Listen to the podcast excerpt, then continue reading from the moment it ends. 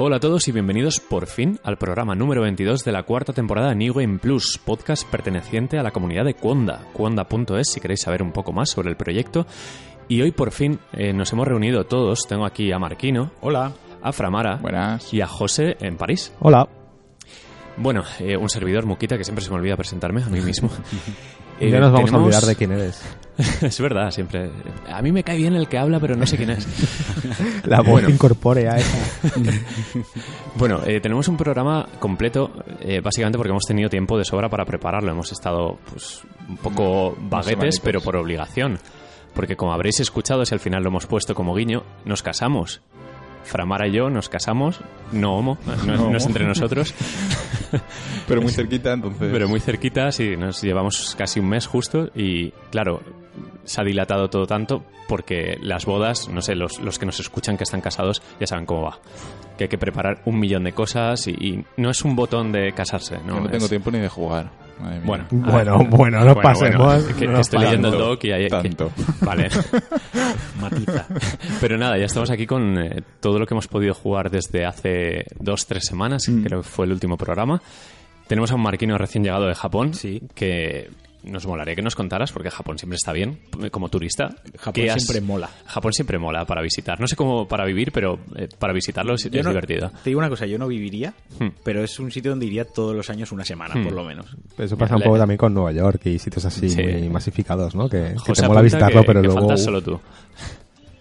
Bueno, eh, videojuegos en Japón, ¿qué, qué has hecho? ¿Qué Pues, has tocado? eh, ahora que lo estoy pensando, estoy refrescando un poco la memoria, me estoy dando cuenta que pasé más tiempo en Akihabara que en cualquier otro barrio que mola. de Tokio. Porque Suele fui- pasar. lo- me lo dejé para la última tarde, pero al final fui los dos primeros que- días que estuve en Tokio fui una tarde, luego al final fui otra tarde y otra noche a cenar, entonces creo que es donde más tiempo he pasado. Mm. Y a ver, lo primero es que joder, impacta mucho, ¿no? Aquello está a otra escala en todos los sentidos, ¿no? Que Sí, bueno, sí, al fin y al cabo, como, como es Japón.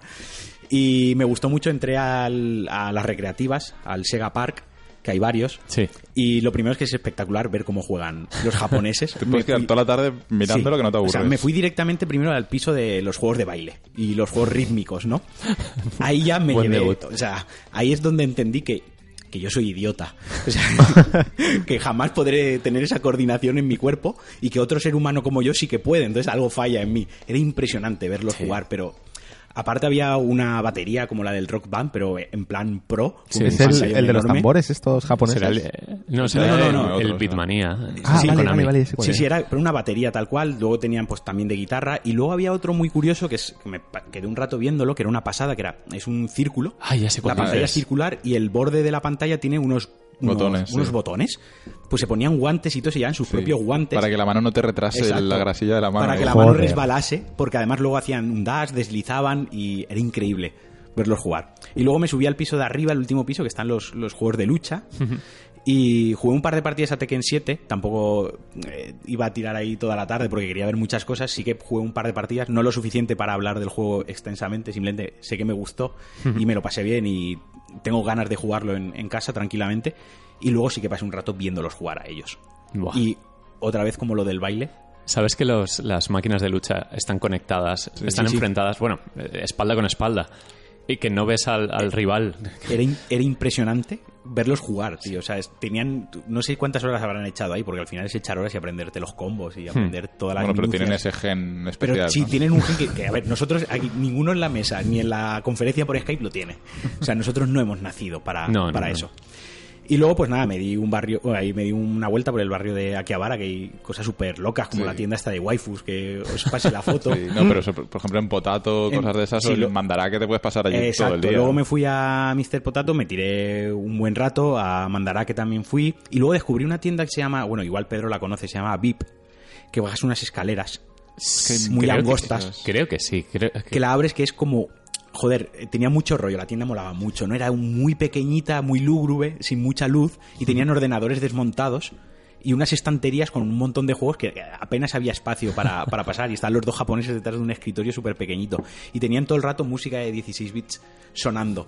Y al final no compré nada en esa tienda, pero joder, me, me quedé con muy buen sabor de boca porque dije, joder, esta tiene, tiene un encanto de la hostia. Nosotros fuimos a una llamada Retro Friends en. Akihabara. La que, la que pensaba había que subir una Sí, escalerita. exacto. Sí, que a esa también fui. Que que había una señora. limpiando cartuchitos. Exacto. tranquilamente con el bastoncillo, el alcohol. Toda una vida limpiando cartuchos. Sí, sí, sí, sí. Me la imagino desde niña hace 120 años, porque la señora tendría unos 140 años por ahí. Sí, sí. Pues había una señora, no sé si sería la misma, pero en la puerta había una señora. Sí, sí, sí. Pues eh, es, tiene, tiene rollo Sí, todo eso. Todo porque- eso. Sí, tiene un. Parece porque al final vas por aquí a Vara y ves muchísimo turista, ¿no? Ves Sí, mucho sí, sí. japonés, pero también ves mucho turista que yo creo que estará 50-50 lo que es. Eso es sí. lo que quería preguntar, el, el ratio de turistas contra Hay japoneses mucho. en esas Hay mucho. Además, pasan cars de Mario Kart, peña disfrazada de Mario Kart, que hacen como tours por allí con Eso, eso me lo Además- tienes que contar. Eso es Además se llama un Maricar. tour. Eso, es- eso lo, lo- lo contratas, ¿no? De hecho, lo, le- lo publicitan en el metro y todo, en las pantallas del metro. Vale. Se ve que, que es un reclamo muy, muy tocho para los turistas. Y nada, te ponen disfraz de Mario, de Luigi, de Peach, de, Que- no lo que eso. sea. de- Bueno, también está Superman, eso Sí, creo. sí, no, claro, si son 20 al final no hay tantos personajes en el Mario Kart. O no han licenciado, porque yo creo que eso irá licenciado seguro. No, no, si le- hace poco les demandaron, ¿eh? Ya lo Es- sé. me imagino te para el abogado de Nintendo ahí en mitad de, Te para del la cruce. policía, en plan, oye, saca, saca el Mm. copyright. Y, y, les, y lo suben en un car y va, pues eso, uno detrás del otro, pues una pues dan un paseo con el car, que yo ahí gracioso. me, asaltaban dudas legales, en plan de, y esta gente todos tienen carne de conducir, todos saben circular Claro, por claro. Japón. ¿no? ya, en es que Akihabara no. es tráfico real. o sea, Sí, sí, no, no, en cerrado. Akihabara no es solo tráfico real, sino que además pasan, se ve que por la zona que es pasa mucho coche tuneado Sí, y mucho chulito yo con vi el moto, típico. GTR, el Exacto. R34 y tal. Y sa- pasan Sí. cochazos y cochazos tuneados porque se ve que es una zona de juventud y, Sí. y tal, un barrio joven, y pasa mucho cochazo. Entonces, de repente ves pasar ahí a siete monigotes con el car bajito, ¿no? Y llama la atención. Y bueno, luego lo que me comentó, estuve con Zordor, que desde aquí le mando un saludo, que, Sí, sé que nos- que nos, nos escucha, escucha, sí. y me ha tratado súper bien. Me ha salvado la vida en varias ocasiones en Tokio y sin él no hubiese completado el éxito de la expedición a Y ahora cuando vaya en el viaje de bodas le mandaré un mensajito Sí. a ver si tiene tiempo libre, le apetece y nos tomamos algo. Pues le llevas un abrazo de mi parte, pues se portó súper bien. Y me estuvo contando que, que desgraciadamente los precios y el encanto que tenía Akihabara se ha perdido. Claro. Con los años, que hay mucho turista europeo que va allí, La arrasa, especulación, sí, exacto, sí. arrasa con los juegos, se trae mochilas y maletas llenas de juegos a Sí. Europa y eso al final es stock que decae en, en Japón. Hombre, no son juegos infinitos, esos Claro, se acaban. Mm. Exacto. Cae el stock, sube el precio. Bueno, es así de, Sí, es sí, así sí, de sencillo, obvio. la ley de la oferta y la demanda. Y claro, dice que ha perdido mucho encanto, Sí. que antes se podían encontrar joyas de juegos a muy buen precio y que ahora pues también los propios comerciantes eh, son conscientes del Sí. reclamo turístico que es, por lo tanto suben los precios porque sabe que el Sí, turista al final yo sigo va a comprar. yo sigo en YouTube a un chico que se llama David Bosca eh, eh, el, el nombre del canal es Creativo en Japón que acaba de sacar un libro muy chulo sobre pues tiendas retro y tal y cómo está el tema de los videojuegos y me encanta ver cómo por ejemplo de Tokio a un pueblecito cerca de Kioto los precios varían en un 50-80% es una barbaridad Tokio ahora es carísimo para Sí, comprar retro Pero no solo eso. Eh, a mí me habían comentado que Osaka ahora estaba bien para comprar retro. hay un super potato también en Osaka Sí, ¿no? el Mr. Fui al Mr. Potato Sí. Y fui a un par de tiendas más que están todas por la zona de To- Dotonbori, que es una zona espectacular. Es una Qué ganas, locura. qué ganas Te de ver todo la eso. puta cabeza en Osaka. es la del cartel el sí, atleta la del Man, esa. Sí, sí, sí. Esa- es ese barrio que está el río y Sí, sí, joder, mola mucho porque tiene un, un- un cangrejo Hmm. gigante que se mueve y luces de neón con el río. Es, no sé, es muy neo-Japón, súper loco, tío. Snatcher. Y, es- sí, y petado de peña, ¿no? Pues ahí hay varias tiendas de videojuegos en esa zona. Y los precios eran casi a la par que Tokio. O sea, Sí. eso que decían de, no, saca está el retro barato, pues a lo mejor tienes que buscar más que yo que Sí, una eh, tarde, este pero- chaval se coge la bici, se pega 10 kilómetros, se va a un pueblo que, que en la vida iría un turista si no sabe japonés. Claro. Y empieza a rebuscar, a rebuscar y es increíble. Yo estoy enganchadísimo a sus guías de compras. Al final lo que creo que ha quedado un poco lo del retro, ellos son conscientes de que Sí. va mucho europeo, porque principalmente es gente pero también es por, por culpa, en parte, por internet, porque Claro. eBay, Amazon, la especulación es Al normal. final la globalización. los tiempos cambian, la, La globalización, globalización, los mercados Sí. cambian y esto pues al final se ha puesto de moda, para bien y, o, o para menos mal. Los videojuegos están muy de moda, el retro se ha vuelto a poner de Hmm. Sí. moda y, y el turi y a Japón no es caro Pero, viajar. pero a que mola verlos, Sí, todos sí, esos ¿no? juegos apilados. A ver, mola mogollón y los tienen con sus funditas, Sí, sí, además han de- su la calidad de cada cosa, de la caja, del manual, Sí, del sí. cartucho. Cuando pone está jodido, pero claro, para ellos jodido es que a lo mejor tiene una micromota de polvo en la esquina. más Aquí, o en, aquí. España te venden perfecto estado y está rota la caja, ¿sabes? Que hay No, un- el perro en la caja, ¿sí? Qué guay, qué guay. Y eso, nada, eh, de jueguicos eso es lo que puedo contar. Y También luego de- quedaste con otro oyente, ¿no? Sí, mira, eh, quedé con David Yamandreu de Podcast Replay, Sí, sí, que sí. me llevó al Goodman Café, Ah, qué guay. que estaba muy chulo. Sí, porque esa- en el café te dibujan. esa al- sales de la estación de Akihabara y sí, está exacto, ahí al lado. de sí. un Sega Park, justo Sí, sí, está sí, sí. pegadito. Sí, sé cuál es. La placeta esta grande. Sí, porque Sí. además eh, nos pilló un día terrible de lluvia y tormenta y mm, queríamos patear aquí a bar y jugar a los recreativos y tal. Y al final dijo, vamos a algún man café que tengo curiosidad, vamos y lo vemos. Y mola porque en el café, tío, te hacen la- el rostro de, del Goodman, de, de los malos, de tal, de no sé qué. Tienen una pantalla ahí. Quiero decir que está ambientada, está muy. Tú llegarías en plan, mira, Mazinger Z. Sí, o sea, yo no tenía ni puta idea No de sé cuál es este. Ni de Good- Mazinger. Goodman, o sea, sé lo que es Goodman porque todo el mundo Goodman. Mira, sí, Ma- Mazinger blanco. Es un robot. Es un robot. Blanco y azul. Un mecha. Un mecha. Como las peluquerías. No sé si tiene gente Hay, una, hay una peluquería que parece que pone mechas. Sin verme hace gracia para encontrarme un Gundam ahí No sé si el Goodman este tiene gente dentro, Sí. si no tiene japoneses o- occidentales dentro, no sé de qué va. sé que es un robot famoso. Sí, sí, sí. Y que había eh, uno en la playa y lo han quitado, ya está, no sé. ¿Han quitado el de Odaiba? Sí, ¿Lo han quitado? Lo han quitado. ¿Por qué? ¿por el temporal no o lo sé, algo? me lo dijo, me lo dijo Zordor, me dijo, Ostras, es- han es- quitado el, el- Es como robot". algo simbólico, ¿no? Sí, El pero lo, han quitado rollo semipermanentemente, por lo que tengo entendido. O sea, no, no es rollo que lo hayan quitado en plan por, la, Sí. por el temporal o lo que sea. es Sí, se han ha quitado. por alguna razón y, y igual lo vuelven a poner. Creo que iban a hacer otro, ¿eh? Me suena que iban a hacer otro. Ojalá más grande y que se mueva y que dispare. Algo, algo así. De hecho, no es coña, algo así me, me suena. Hombre, este ya se movía el casco y encendía los ojos y algo Sí, así. sí, era- había show nocturno, ¿no? Del Gundam este. Bueno, entonces bien, ¿no? Bien, sí. Es un sitio para ir. Japón siempre es divertido y siempre te vuelves con muchas anécdotas. Pues mira, te voy a copiar la idea. A- Te lo contaré cuando me case, que, que ya tenemos ya tenemos pactado el viaje para Japón.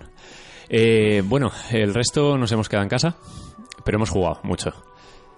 ¿Quién empieza? Porque aquí hay una ristra de juegos y es mía. curioso porque todos los juegos, salvo creo Más uno, o menos coincidimos. Son, son bastante, sí, aparte de que coincidimos, son como proyectos más pequeños de lo normal, no son los Sí. triple A que solemos traer. Y eso también mola, porque por algo nos caracterizamos, por traer un poco de todo. Eh, si quieres, Paco, empieza por el que no coincidimos. Vale, pues yo estaba jugando a Isaac. Joder. no, pero, o sea, sí. pero Ay, no por favor. Y, y a, y a Dark Souls. Podcast A cancelado. Souls también. Pero del DLC ya hablamos, ¿no? Sí, Del sí, DLC sí, ya joder, hablamos, sí. ya hablamos. ¿Hay Vale, algo de Isaac que no hayamos hablado ya? Buah, pues no, que Madre mía. madre mía. No. Hoy, hoy yo Madre he hecho mía. algo que no había hecho todavía que quería que sí había hecho, pero bueno. la- Bueno, Isaac, nada, Isaac, deja- cosas de la dejadlo Isaac, ahí, cosas sí, de la al Isaac. cajón. Vale, pues voy a empezar por Thumbleweed, Thumbleweed Park. Thumbleweed Vale, Park. este me gusta, Sí, este más o menos. guay. Es difícil de Sí, pronunciar eh, esta palabra. No sé, ni, Timberweb Thimbleweed, Park. es Thimbleweed, de hecho. Thimbleweed. No sé ni qué significa. Algo de hierbajos. Eh, sí, em, sí, no, no sabría decirte. No- es un no tipo de no hierba, Vale, este juego ya lo en el último podcast creo que hablábamos un poquito de él porque yo lo había empezado, eh, Sí, había jugado una hora, que una cosa así. un pelín Mm. con él. Yo también jugué, nada, 10 minutitos. Eh, y bueno, este juego viene a ser eh, el volver a tener los juegos de las aventuras gráficas de LucasArts de los 90, de la- las clásicas, Monkey Island, el Day of the Tentacle y tal. Hmm, que ha salido casi eh, a la vez que el, el remake de Full Throttle. Sí, de hecho salió la semana pasada, luego, luego lo tenemos en los lanzamientos. Y bueno, ya lo he terminado, eh, me ha durado unas 10 horitas eh, y la verdad es que me ha gustado mucho. Yo en su día era muy muy fan de, las aventuras gráficas, de todas de LucasArts. Y, y este eh, es que se nota que, que es de la misma casa, ¿no? De, de los mismos creadores. ¿Es eh, Ron Gilbert? Soy ¿El John que lo ha hecho? Gilbert y Sí. el no Sí. sé quién, no sé quién Mara o algo así, eh, no me acuerdo. Eh, No son varios los que han estado trabajando Sí. en el proyecto que, es- que Pero han bueno, estado John- involucrados en. Ron Gilbert en es el, de- como el principal. Es como la cabeza visible, ¿no? Sí. El- Eso es. Y el juego es pues como los juegos, ¿no? Mucho humor, mucho meta humor con el propio juego, lo que creo que ya comenté, ¿no? Lo del De- papel de- higiénico que Sí, Sí, comentábamos. el papel higiénico. Además que, que lo, lo encontré en el baño y, y lo cambias el, setting este en, lo- en los ajustes y sí que es verdad que cambia el papel higiénico para adentro y para afuera. Es como, vale. Rompe, rompe la cuarta pared bastantes veces. Sí, le rompe muchas veces se refiere a- al jugador o habla de que esto es un, un- un videojuego y dice debería salvar, ¿no? Porque las Pero bien, de, o sea, no es, no es en plan Deadpool de a veces pasarse, ¿no? Es, es en plan Sí, no. con gusto, con tacto. Hmm. Luego el, el- es, es muy de... eh, al principio del juego hay un, hay un cadáver y dicen se está pixelizando el cadáver, o sea, pues, se está descomponiendo. Y bueno, la propuesta del juego es una pareja de detectives eh, de- del FBI, es una especie de, de expediente X o de Twin Peaks, más, más Twin Peaks, ¿vale? Porque es un, es un pueblo raro, dejado de la Sí, mano de Dios. Además, el, nombre, quizás las siglas son homenaje, ¿no? Eh, Podría ser, Puede no, ser. no se me había ocurrido. Es posible, Eh, sí. Y, entonces tienes que resolver el, el- el- el asesinato y un poco ver todo lo que está pasando en ese pueblo, porque están pasando muchas cosas. Controlas principio a estos dos personajes Y además, eh, al igual que en Day of the Tentacle, eh, tienes más personajes, tienes eh, hasta cinco en total. Y lo bueno es que cada personaje tiene una especie de habilidades, por decirlo de alguna manera. Algunos son eh, acciones que pueden hacer diferente, en plan lo típico que tienes, eh, empujar, abrir, cerrar, dar, Sí, tirar, sí. cosas así. Pues hay un personaje en concreto que tiene unas habilidades diferentes. Luego otros personajes pueden acceder a zonas que otros no pueden. Por ejemplo, hay una chica que es de, de una familia bastante famosa del pueblo y ella puede, es la única que puede acceder a la mansión de la familia. El Ujú. resto se tienen que quedar en la puerta.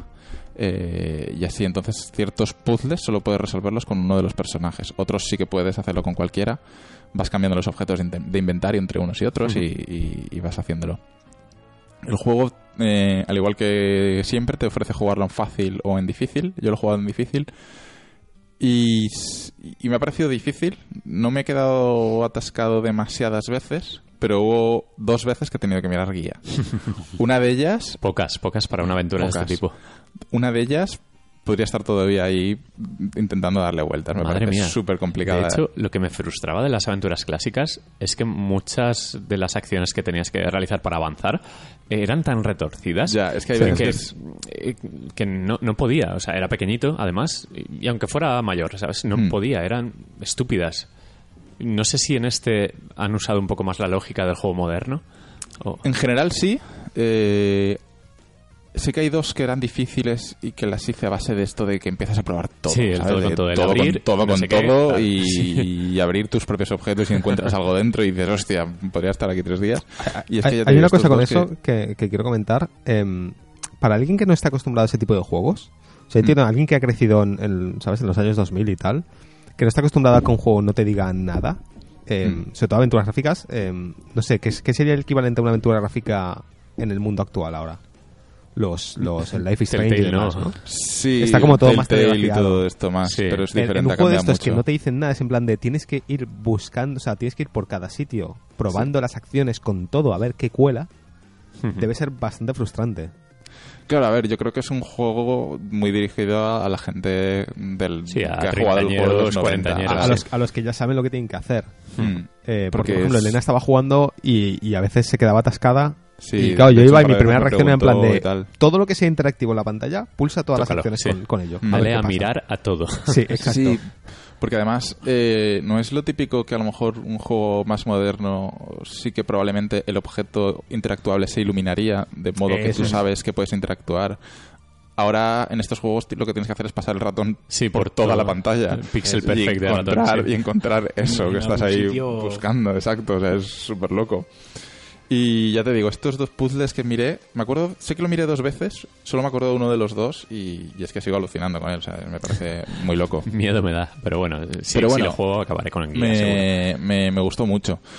Eh, y el tramo final, porque el juego está dividido en capítulos, creo que son nueve, si no me equivoco. Y, y el último me pareció súper bueno, increíble. Me- me- solo, por, solo por eso me merece la pena mucho. Yo no he visto el juego entero jugar. todavía, eh, lo estaba viendo a medida que Elena se, iba, se lo iba completando y tal, pues yo veía de, Mm. de vez en cuando partes y es como que de repente da un giro muy loco eh, a nivel historia.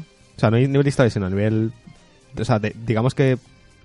Bueno, Sí, se, a ver, se vuelve el- bastante loco, ¿sabes? A nivel además paranormal el, y demás. El asesinato, digamos, no es toda la trama, hay mucho más allá del asesinato. Bueno, O sea, vamos, ese es como vamos a, vamos a cortar ahí, vamos a dejar el misterio por resolver. Y nada, el juego muy bien, me ha gustado mucho. Eh, por nostalgia o por juego me sigo quedando con, con Monkey Island, con cualquiera del 1, 2, incluso el 3. eh, y, y aunque me lo he pasado muy bien jugando y, y me ha dado ganas de a lo mejor rejugar eh, pues el remake de, de Day of the Tentacle que, que salió hace poco Es y verdad, no lo y jugué. Vita incluso. Sí, eh, o bueno, hace poco también me pasé Green Fandango y tal y cual. Creo que son juegos que tienes que racionar, ¿no? Y jugar muy de vez en cuando y, y- y tal, porque Sí, no es, es, es- como es para... lo que comentaba, que como no tiene puzzles lógicos del todo, Mm. No es habilidad o agilidad mental como puede ser Witness o algo así, sino que es un poco más, pues el guion absurdo que han escrito, intenta eh, escribirlo en tu cabeza a ver, Sí, a ver si sale. eh, básicamente. A mí me frustraba y lo dejaba. O sea, lo dejaba Sí. quieto y Sí, además, "Ah, sobre todo en- los a jugar al 90 que no fútbol". teníamos una guía. Aquí Claro, yo me quedé atascado y, y si estás 20 minutos atascado en el mismo sitio, dices, ¿qué hago? Yo quiero seguir divirtiéndome, pues lo miro en una guía, no voy a estar aquí tres días Claro, esperando que me voy a frustrar y voy a mandar el juego a la mierda, pues lo miro y ya está. El juego, por no cierto, bueno, lo has jugado en PC, Lo he jugado en PC. está en Mac, en Linux también, Sí, pero sale en One, ¿no? está en One ya. Está ya, está Y ya. sí, Vale, sí, vale. sale en iPad. Sale en iPad. Sí, bueno, el otro día vi una, una foto de Mm. unos developers eh, con, con la versión de prueba o lo que están haciendo en, en Sí. iPad. Mm. Que siempre decimos, bueno, no hay controles físicos, pero para juegos de este tipo Sí, eh, las pantallas táctiles están muy bien. Mm. Y bueno, podría ta- salir también en Switch, no pasaría nada. Con la pantalla táctil Podría estaría, salir. estaría bien. Estaría bien. Bueno, pues yo le quiero dar. De hecho, en el Mac donde desde donde grabamos lo tengo instalado. Hmm. El Sí, Thimbleweed pero además Park, a que ver si- funciona perfectamente en, en cualquier Sí, sí, Mac, sí. ¿sabes? eh, Es un MacBook de 12 que tiene la gráfica la- Sí. de una Game Boy y... Elena lo ha jugado, lo ha jugado del MacBook de 12 y a 60 frames Sí. perfectos. Sí. Bueno, si queréis pasamos a una beta. Vale. Una beta que, bueno, ponía que no se podía hablar de ella. Vamos a decir que hemos jugado en casa de un amigo. es la beta cerrada de Gran Turismo Sport. El, el simulador clásico de Polyphony Digital para consolas PlayStation, que bueno, que sentó cátedra en su día en Play 1, un despliegue técnico, jugable, profundo en todos los sentidos, y que con el tiempo quizás ha sufrido estancamiento o porque han arriesgado más lo- la competencia, que no tuvo en su día hasta que, bueno, digamos que apareció Forza. Sí. Ahora hay un poco de todo, Project Cars, simuladores muy, muy duros, tipo Assetto Corsa y demás. Y ahora vuelven con una versión, no Prologue, pero sí eh, una versión menor de Gran Turismo. No es Gran Turismo 7, sino que es una versión enfocada principalmente a la competición online. Hemos podido disfrutar de la beta, una beta limitada a dos modos de juego, carreras online y contrarreloj en solitario. Eh, limitada por horarios para el tema de la competición online, horarios muy incompatibles para mí. Por Sí. ejemplo, yo he, he podido probar solo una vez, tipo de 3 de la tarde a 5, Sí. luego de 11 es de la noche como a las betas de, de, de los Souls. Sí, sí, han sido stress test de estos típicos. Pero sí y que el- no eh, funcionó muy bien el stress test. ¿eh? Se cayó y estuvo un día sin funcionar. Y el modo contrarreloj, sin embargo, sí que ha abierto eh, siempre. Hmm. Eh, a ver, eh, mi primera impresión al ponerlo es que Gran Turismo sigue siendo un juego elegantísimo. Sí, Eh, los me menús parece que me tiene, flipan. tiene un estilazo, la interfaz muy moderna, Sí. la música, el, el- el modo foto que aparece de fondo con los coches en ciudades Sí. emblemáticas, en sitios tipo Londres, Roma y demás. Los menús me parecen los mejores de la sí, me saga. parecen súper bonitos. Es lo que, además, lo hemos apuntado, lo apuntaste tú, tanto tú Sí. como yo aquí en el guion del podcast. Sí, la- Y es que los menús son, no sé, son bonitos, son sencillos, son agradables. Sí, la tipografía muy bonita, todo muy rectito, muy bien puesto. Además, la, música, sí. la música de fondo también está guay. Mm, ¿sabes? Es todo, que si saxos, eh, de todo. O sea, eh, En los últimos años los juegos de coches a nivel de, de diseño de interfaz y tal han sido bastante bonitos. Eh, Mm. O sea, se han, se han ido atrás de todas las cosas más horteras, de cosas de tipo Need, tuning, Need for Speed sí. y demás. y, y ahora suele ser todo bastante limpio y de hecho bastante mejor que en otros juegos, quiero decir. sí, Hay como una es- diferencia ahí. Es muy japonés, o sea, Sí. es de marcado estilo japonés, sabes que, que es así, pero no es el japonés estancado en los 90, que puede ser el, el Ridge Racer Type 4, por ejemplo, que sí que era muy bonito, pero se le notaba, se le notan ya los años. Este está muy bien, a mí me ha encantado.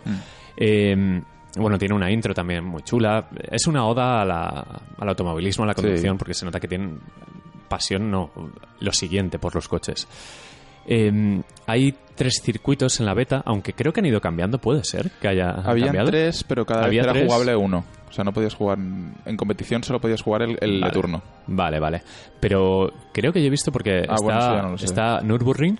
eh, eh, Yo hay solo uno llamado Dragon Trail que es Un nuevo. día.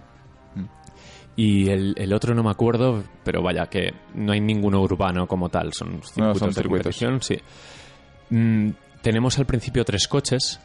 Dependiendo de la beta, ha habido, ha habido rotación de coches. A mí me salía un Audi TT, el A mí- TTS. A mí me salió un Nissan, no sé qué, no sé cuántos, no me acuerdo. Sí, es que van cambiando. Dependiendo del, del que lo juega, se ve que le cambian. Sí. A mí me salía un, un TTS, un BMW M6 preparado para competición y un Corvette. Mm. Esos son los que desbloqueaste, ¿no? Aparte del... ¿Te dan dos Megans? Eh, no, a mí me dieron no, dos. Megan y un... no me acuerdo qué más. Y luego desbloqueé el Nissan. Pues mira, eh, cada uno tiene un coche. Sí. Sí. que es cierto que tiene un medidor de kilómetros el juego. Cuando haces a partir de 42 kilómetros, Sí, es como una puesto rollo maratón. eh, vas desbloqueando coches nuevos cada Sí. día. Eh, yo he desbloqueado un Jaguar, un Type F creo que era, Mm. Y he desbloqueado también un, un Mercedes, el Vale, pues entonces cada uno tiene sus coches. Sí, porque- el, que no sé si era el SLS, el, el safety car de la Fórmula 1, no sé si era ese, pero vaya, que me ha gustado el rollo de una beta con coches un poco aleatorios para cada uno y con ese, esa motivación para jugar, Sí. hacer kilómetros, aunque sea para pasear. Y luego cada para desbloquear coches, sí. un coche de- un tipo de coche para la carrera. Sí, exacto. Para igualar tiempos, ya que hay un modo, pues el típico del time trial, eh, solo dejaban eh, jugar con un coche en cada, en cada circuito, o al menos de ese grupo de Un coches. tipo. Y limitaban también los neumáticos, solo duros se podía. Y además eran deportivos duros, ni siquiera Yo eran... es que la verdad es que en opciones de personalización no me metí porque vi que habían millones de Sí, cosas de sí, esas sí, de tocar y dije, "Buah, es que no sé nada. Yo he visto que a nivel de personalización está muy bien, está a la altura de los demás Gran Turismo. Tiene una cosa que creo que no estaba en el 6, que es que des- con la cruceta, en medio de la carrera, puedes eh, Sí, cambiar tocar las algunas cosas. fuerzas y cosas de esas. Sí, eh, el peso del coche cómo está distribuido, si delante o atrás, la eh, frenada, si el reparto de frenadas, sí. Puedes ver el mapa, puedes ver eh, un radar para, no sé si... El radar no entendí muy bien para qué funcionaba. No sé si será eh, la climatología, no sé si será rollo para no lo saber. entendí, ¿eh? No tengo ni idea, ¿eh? A lo mejor la fuerza del coche, la Las G fuerzas o algo, G o algo así. van. Bueno, eh, al lío. Eh, Dragon Trail es el circuito nuevo. Eh, eso sí que lo había leído. Es un circuito eh, con carriles bastante anchos, la verdad. No, no es el típico ratonero, pero sí que hay una parte que me ha recordado a Mónaco, que entras en un túnel también, con eh, hay yates a, a la izquierda, hay una chicane también al salir del túnel. Eh, técnicamente, en general, me ha parecido un juego bien, Sí. sin alardes de ningún Yo tipo. no, diría, no destacaría en, en principio. Tiene bastante popping. No sé si es porque es beta o porque va a ser así, punto. Pero tiene mucho popping en árboles, que es algo que desluce un poquito. La iluminación es bestial. Sí, la iluminación es lo. Pero en general, normal. Sí. Además se puede activar HDR. No sé si lo has jugado con HDR. No, no, no, mire. Vale, pues eh, en el circuito desértico que hay, que ya había salido en Gran Turismo 6, con HDR es acojonante. Porque parece cuando vuelves de la playa a las 7 de la Mm. tarde que el sol lo tienes en la puta cara, que no ves nada, no ves el asfalto, así tal cual. Me ha gustado mucho. Mola. sigue pecando un poco de ser un juego, a ver, ¿cómo lo diría? No aburrido, pero claro, la beta tampoco da, da mucho juego. Es decir, la contrarreloj pues es gran turismo. Las físicas son mejores, pero hay cosas un pelín descuidadas como la vista interior, que a mí me ha parecido bastante falta de detalle. Cutrecilla, sí. Sí. Yo jugué en general con la vista de capó. Sí, yo he jugado con capó o, o sin nada. Sí. Eh, me ha divertido la conducción. Eh, Suelo quitarle todas las ayudas, dejo un poco de control de tracción y ABS. Me ha divertido mucho. Eh, me lo he pasado bien dando vueltas, sobre todo en Nürburgring, cuando empiezas a pillar curvas locas. Notas cada piano. Eh, Me gustaría jugarlo con volante, sobre todo por el force feedback, porque ahí, o sea, te pega unos viajes el volante increíbles.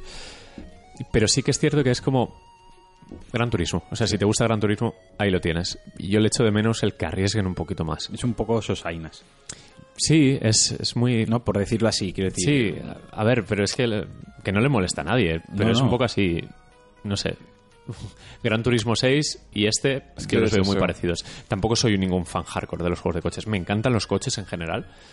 Pero en juegos de coches es que nunca he tenido espacio para un volante en condiciones. Nunca he jugado bien a un juego de coches. Yo es que no- a mí los simulación no, yo es que no, no me van, no, no me salen. A mí que no me gustan los juegos de coches, he de decir que, por ejemplo, a mí Forza Horizon me parece súper atractivo, la franquicia. Me la venden muy bien, ¿no? Hmm. Sí, con la sí, sí. música, con lo que muestran, desenfadado, velocidad, más Hmm. arcade. Y yo veo Gran Turismo y que sí, que será un juegazo y será súper profundo y nadie duda de su calidad. Pero a mí me parece soso. O sea, Hmm. me produce eh, desidia, ¿no? El decir, uff, qué pereza jugar Ya. porque voy a tener que pasar más rato Es con para los ajustes. que disfruten ahí realmente con el Sí, la es que simulación. Al final, lo que, claro, lo que busca la gente son, eh, es un buen online. Eh, de hecho, han incluido una cosa que está muy bien. Han dividido eh, la habilidad de los pilotos con, digamos, dos clasificaciones diferentes. Una es eh, el nivel de piloto. Cuanto mejor seas, pues te sube desde la E, creo que es, hasta la S. Y otro, eh, la deportividad. Que es lo que me ha gustado mucho, que se usa para el matchmaking la, la deportividad que tengas. El si atajas saltándote chicans, si pegas en el online, Si te apoyas, no la curvita. sí, exacto. Y te cruza con gente con el mismo nivel de deportividad. Buscan, busca que haya una competición justa. Sí, y- de que no tengas al típico idiota cuando la gente está intentando hacerlo exacto, bien. exacto. Y bueno, eh, es un, es un camino a seguir. Mm. A ver si consiguen dar con la tecla de todo el mundo disfruta con su estilo de juego. El juego funciona a 1080p en esta, en esta versión, en esta beta, a 60 frames eh, clavados. El HDR, como digo, cojonudo. Y las repeticiones están a otro nivel. Sí, las las repeticiones son una sí. gozada, es una Es barbaridad. el mundo real. Sí, sí, es, es increíble la iluminación que tiene el juego. Fíjate que, que pueden ser juegos sosos, sobre todo la cámara eh, eh, trasera del coche. Sí, yo que siempre que- juego con esa cámara, Es que no, no sé, no, no le veía Sí. Que, puedes decir, es que el sonido. Bueno, el sonido ha mejorado un Sí. montón, ¿eh? por cierto. Ya no son tan aspiradoras como antes, ni los derrapes suenan siempre iguales. Pero eh, eh, eh, el gameplay resulta soso. Si lo ves en un vídeo de YouTube dices, bueno, pues un coche. Sí. Pero las repeticiones son para enseñar y presumir de, joder, Polyphonic. Sí, sí, no, la que has liado con la iluminación. Que la puedes colar como un vídeo real, ¿eh? Sí, sí. De hecho, José, ¿te acuerdas los GIFs que te Sí, pasé el otro día? Sí, estaban bastante, es, bastante es- guays. es increíble la iluminación que han conseguido. Y es muy sutil. Es lo bueno, que no es... Por ejemplo, Drive Club es un poco más exagerado, pero aquí es súper sutil y e increíble. Pero, por Sí, ejemplo, el puntillo, Club sí- el puntillo justo para ser realista sin, sin irse de varas. Sí, Drive Club eh, en, en el momento de jugar Sí. es mejor gráficamente. sí, sí, sobre todo con lluvia. Es Pero un bueno, a 30 fre- eh, frames. Sí, sí, sí, sí. O sea, Y bueno, eh, se intuye en el menú modo foto, eh, un modo campaña, pone tal cual campaña, ¿verdad? Y modo VR, que he leído por Ah, ahí que ah, es todo el sí, juego en VR, Mm. que baja un poquito la calidad gráfica, veremos en la, en la Pro qué tal, pero lo de VR motiva, ¿eh? Esperemos que mejor que el que Drive Club. de hecho. Sí, sí, Que mucho mejor. Porque, por ejemplo, poquito- el Dirt Rally eh, en VR dicen que es increíble. Mm. La gente se, se vuelve loca. Se pone el casco, se mete en el cockpit con su volante y que lo flipa. Qué guay. Y eso, que de momento, pues no, la beta promete para los fans de Gran Turismo. A ver, yo no, No sé creo que me lo compre. No tiene fecha. Ah, vale. Yo no creo que me lo compre, pero eh, se echaba de menos que volviera, sobre todo porque es un es casi un nicho de mercado el- el- los simuladores de coches. Está reservado como para la PC, ¿no? El 6 salió. El 6 salió en Play 3. No salió CrossGen, ¿no? no. Vale. Y se criticó un poco eso porque era como un 5.1. Vale, vale. Pero bueno, a, a Pues ver, a la espera de, años de de un- GT7, si es que algún día ocurre esto, bienvenido sea Gran Turismo. Siempre se agradece Mm. que salga. Y eso es. Eh, más cosas. Si quieres, Marquino, cuéntanos algo. ¿A qué has jugado? A ver, voy yo ya. Sí, es que tenemos un montón de juegos y Sí. repetidos algunos. Vale, pues eh, yo antes de irme a Japón lo empecé y lo he continuado estos días. He estado jugando a Bioshock Infinite, el remaster que hay para PlayStation 4.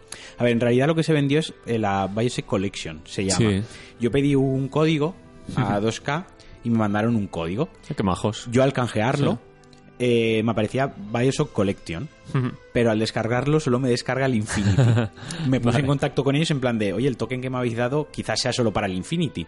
Y me contestaron, no, no, con eso te tiene que bajar todo. Me peleé, borré, voy a Sí. bajar y solo he conseguido bajar el Bueno, Infinity. pues sí, Así que sí. solo vamos a hablar del Infinity en Los otros dos son muy buenos también. Yo tenía curiosidad por jugar el 1, que es el que más años tiene y a lo mejor el lavado de cara, porque sé que habían cambiado algunos efectos como el agua o algunas historias, a lo mejor sí que se podía justificar. Y ahora vendremos, va- iremos a eso con este. La remasterización del Infinity por lo menos es justita.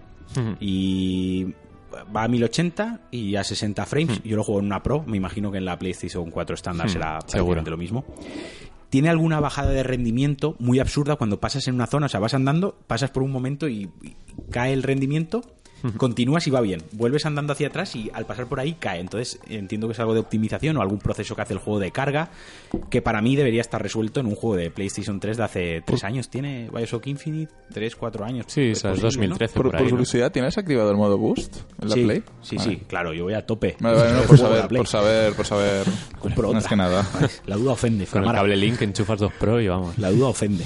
Bueno, total, que creo que deberían haber trabajado un poquito más en el tema de las texturas, porque sí que es verdad que cuando te acercas a algunas texturas cantan, simplemente las han subido a 1080, Hmm. Sí, cuando suben la, la- pero la calidad de imagen pasa en muchos pero- juegos. Sí, sí. justito y a lo mejor algunos efectos como hay niebla y algunos trozos del juego que hay niebla, Hmm. tampoco quiero spoilear mucho porque aún habrá gente que no lo haya jugado, pero sabéis que cuando vais a cierta zona al principio del juego, que es una casa de los cuervos y tal, pues hay niebla en el jardín Sí, y tal, sí, queda todo muy PlayStation 3, que se nota que lo han arreglado un poco para la remasterización, pero justito. En cuanto a jugabilidad, te encuentras el mismo juego, o sea, no han modificado nada, no han añadido ninguna novedad. Eh, sí que es cierto que viene junto a los dos DLCs, o sea, cuando compras el juego ya te viene todo. Uno era el que dijimos en el anterior programa, ¿no? Mm. El Hay uno que es el Burial SS. que es- vuelves Sí. a... ¿Lo has jugado? No. A no lo me- jugué en su día y lo voy Me a jugar gustaría ahora. jugarlo porque vuelves a Rapture. Sí. y, no sé, tengo curiosidad. Pues Han te- hablado muy bien Te de dejo un día la cuenta y... Es como, una, es como una realidad alternativa, ¿no? En- hacen como una historia de, Sí, de detectives en, en Rapture. y Sin tal. entrar en spoilers, Sí. el, el- el juego sí que maneja un poco ese tema de Sí. fantasía. Total. Exacto. Es un poco Lost en algunas cosas. Hmm. Sí, dejémoslo sí, ahí. sí. Eh, vamos, en definitiva, quien no haya jugado a la saga, y quien no haya jugado a Infinite, pues voy a hablar de Infinite, pero se aplica a la saga. Bueno, yo quitaría el 2 porque es el más regulero, pero bueno. A mí el no- 2 me gustó, Sí. ¿eh? Ojo. Lo Pues- que pasa que Pero bueno, llevabas no a, es el uno. a Big Daddy bueno, la, la historia era más sencilla. pero, pero me gustó, no, no estaba nada mal. Quien no la haya jugado, eh, yo le animaría a que lo jugase, porque sí es cierto que va a 1080 y a 60 frames. Y es un juego que cuando vas con los rieles por el aire enganchados, saltas, tiras un poder, disparas a 60 frames, todo eso Sí. es muy divertido de, de jugar. Y cuando le pillas el flow al juego, porque puedes hacer Hmm. bastantes cosas de saltar, caer encima de un enemigo, Sí, tirarle- todo es una levantarlo en el aire y luego ¿cómo tirarle otro poder. los poderes? Eh, Los elixires, en este sí, caso lo- son sí. elixires y en- eran plásmidos. En Los el, plásmidos, en el-. Plásmidos, es verdad. Cuando uno eran plásmidos, en este son elixires. Puedes hacer muchas combinaciones locas y eso a 60 frames, 1080, pues oye, es muy Sí, vistoso, más que en sí. la versión de Play 3. Quien lo haya jugado ya en Play 3, honestamente yo no le diría que se gasta 60 Yo no, euros. yo no lo aguantaría ni ahora. ¿eh? 40 Es que euros, además a no ser no. que seas un true fan, que el, los hay. el juego Es una basa mucho montaña rusa. el peso Sí. en la narrativa La y una vez sabes el pastel ya Sí, tampoco tiene el final me pareció cojonudo, pero el llegar hasta el final hubo momentos de tedio. de decir, el- el último tercio del juego es un coñazo. Bueno, A ver, como shooter es muy sencillo porque ni siquiera hace falta ni encararte el arma. y los poderes, que tampoco tienen ningún peso. No es Dishonor, por ejemplo. No, no, o sea, Nada puedes que pasarte el juego sin poderes, Sí. solo a- usando Disparando, armas. sí. Y viceversa, puedes pasarte el juego solo usando poderes y no pegando un tiro. Y luego la IA de Elizabeth, pues Sí, por eso se retrasó tanto, porque bueno, al final... te- tiene unas cosas planteadas muy chulas y al final se quedó en una IA que, te da munición. Te da munición, te da alguna un moneda de vez en fantasma que da cosas, sí. y nunca le disparan. Que bueno, que hablando de IAs, yo siempre que hablo de Bioshock Infinity y de la IA de Elizabeth, siempre la comparo con la IA de. ¿Cómo se llama? La de, de Last of Us. Ah, sí, ya sé lo que vas a decir, ¿no? Que también se cruza por todas Sí, partes. Sí, que se cruza por todas partes y no le pegan ningún tiro. Sí. Sí, hombre, Eh, pero dijo Naughty Dog que lo, lo hicieron Sí, precisamente a ver, porque, se porque le si no te iban a romper el juego. Claro. No, eh, Hay muchas secuencias de A, a mí me parece de la, decisión correcta, ¿eh? No, Claro, tú imagínate en una zona de sigilo que cada vez que hace ruido la IA te pasa por delante de- y te jodan. Te has pegado ahí el sigilo de tu Pero vida. y aún así te saca un pelín a mí no deja de Es- es resultar muy curioso. Sí que es gracioso que la vez pasa por delante el chasqueador taca taca taca taca y el chasqueador no se entera. Y luego tú tiras una latita y se te tiran 30 encima ¿no? en Bioshock Infinite aún le puedo buscar una justificación por los poderes que tiene la paisana que Sí, se sí. mueve de aquí para allá. Entonces aún puedo entender que esquive balas.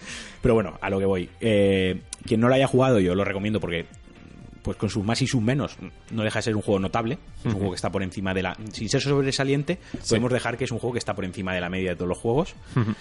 Pero quien lo haya jugado a no ser que te haga mucha ilusión tener la, la remasterización toda la colección en Play 4 más a modo de coleccionista ¿no? Sí, o sí, de sí. fan ¿Mantienen los doblajes? sí Ah, vale, eso, eso es bueno. Yo- es que algunos remasters no lo tienen. Cuando, cuando se anunció, bueno, cuando salió la remasterización eh, del 1, recuerdo ver GIFs o vídeos comparativos que algunos efectos eran peores en el remaster que en el original. No lo sé por eso quería haber jugado yo el 1 Eh, puedes buscar vídeo. vídeos donde comparan visualmente y algunos efectos rollo de, de chorros de agua y, y- y el, el shader de la superficie del agua y tal era, era bastante peor en el remaster que en el original. Eso, eso pasa también en el Batman, en el- la es verdad, recopilación eh, del Arkham. cuando Sí, salió. es verdad, en el Batman recuerdo verlo también en comparativas. Es un poco pero en me plan hubiese de, gustado ¿para qué verlo a mí tocas? Ah, sí. Sí. También decir que quien, y simplemente a modo de pincelada, quien lo tenga en, Play- en PC y tenga todas las ediciones GOTI de los tres juegos, la remasterización o el upgrade se lo regalaban gratis. O sea, Ah, qué guay. había una mejora gráfica Sí. en PC que se la regalaban Se hicieron gratis. con Skyrim también puede Sí, ser. Sí, algo así. el- Que bueno, pues quien lo tenga ya. Yo soy uno de los que tienen los tres Bioshock con Sí. todo comprado en PC. También, guay. o sea, que lo podía haber jugado en PC, pero quería probar en Play 4 a ver Sí, qué, qué tal eh. se veía en Play 4. Tenía la...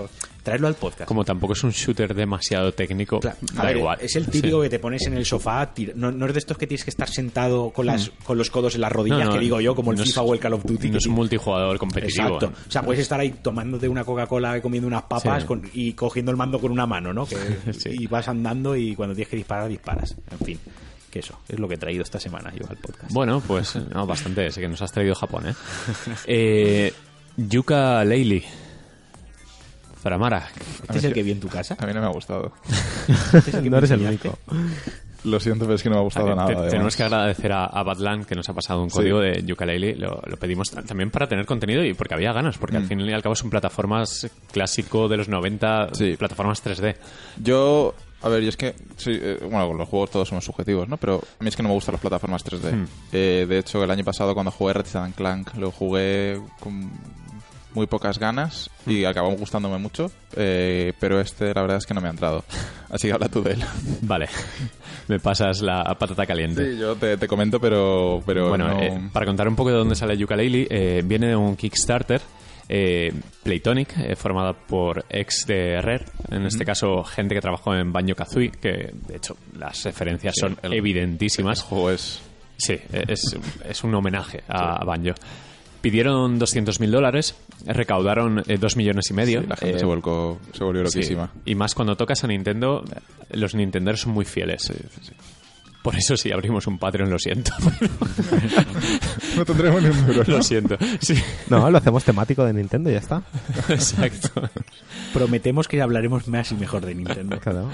O- obligamos, nos obligamos a hablar, yo que sé, 20 minutos al día de, de Nintendo. Sí, pues ya podemos, ya podemos trabajar ya.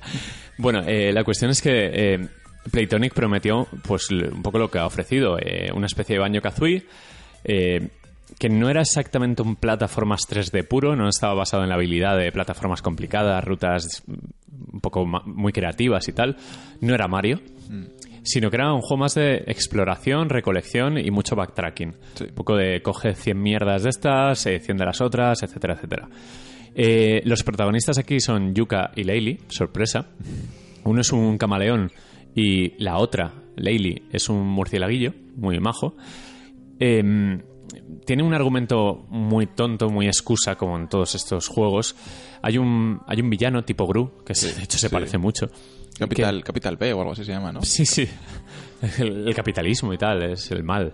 Y absorbe, bueno, está, tiene una fábrica donde está absorbiendo un montón de libros pues, para, no sé, una intención Cosas de malos. Cosas de malos. Y Yuka y Laylee se despiertan un día, están ahí durmiendo en el Prado y deciden, pues, eh, coleccionar un libro que les va a dar, pues, El libro que estaban usando Sí. como de reposacabezas o algo así, resulta que es mágico, se levanta, Exacto. se va volando y va a acabar y- donde sí, el malo. Sí, y, y quieres, quieres recogerlo porque, Porque es tuyo. Porque sí, exacto.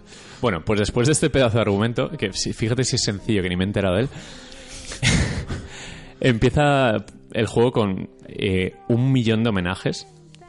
Porque, básicamente, eh, recupera las conversaciones insulsas con todos los personajes imaginables que hay. Una serpiente muy curiosa que lleva unos pantalones, a mí me ha hecho gracia. Sí, la forma que lleva los pantalones, que es como...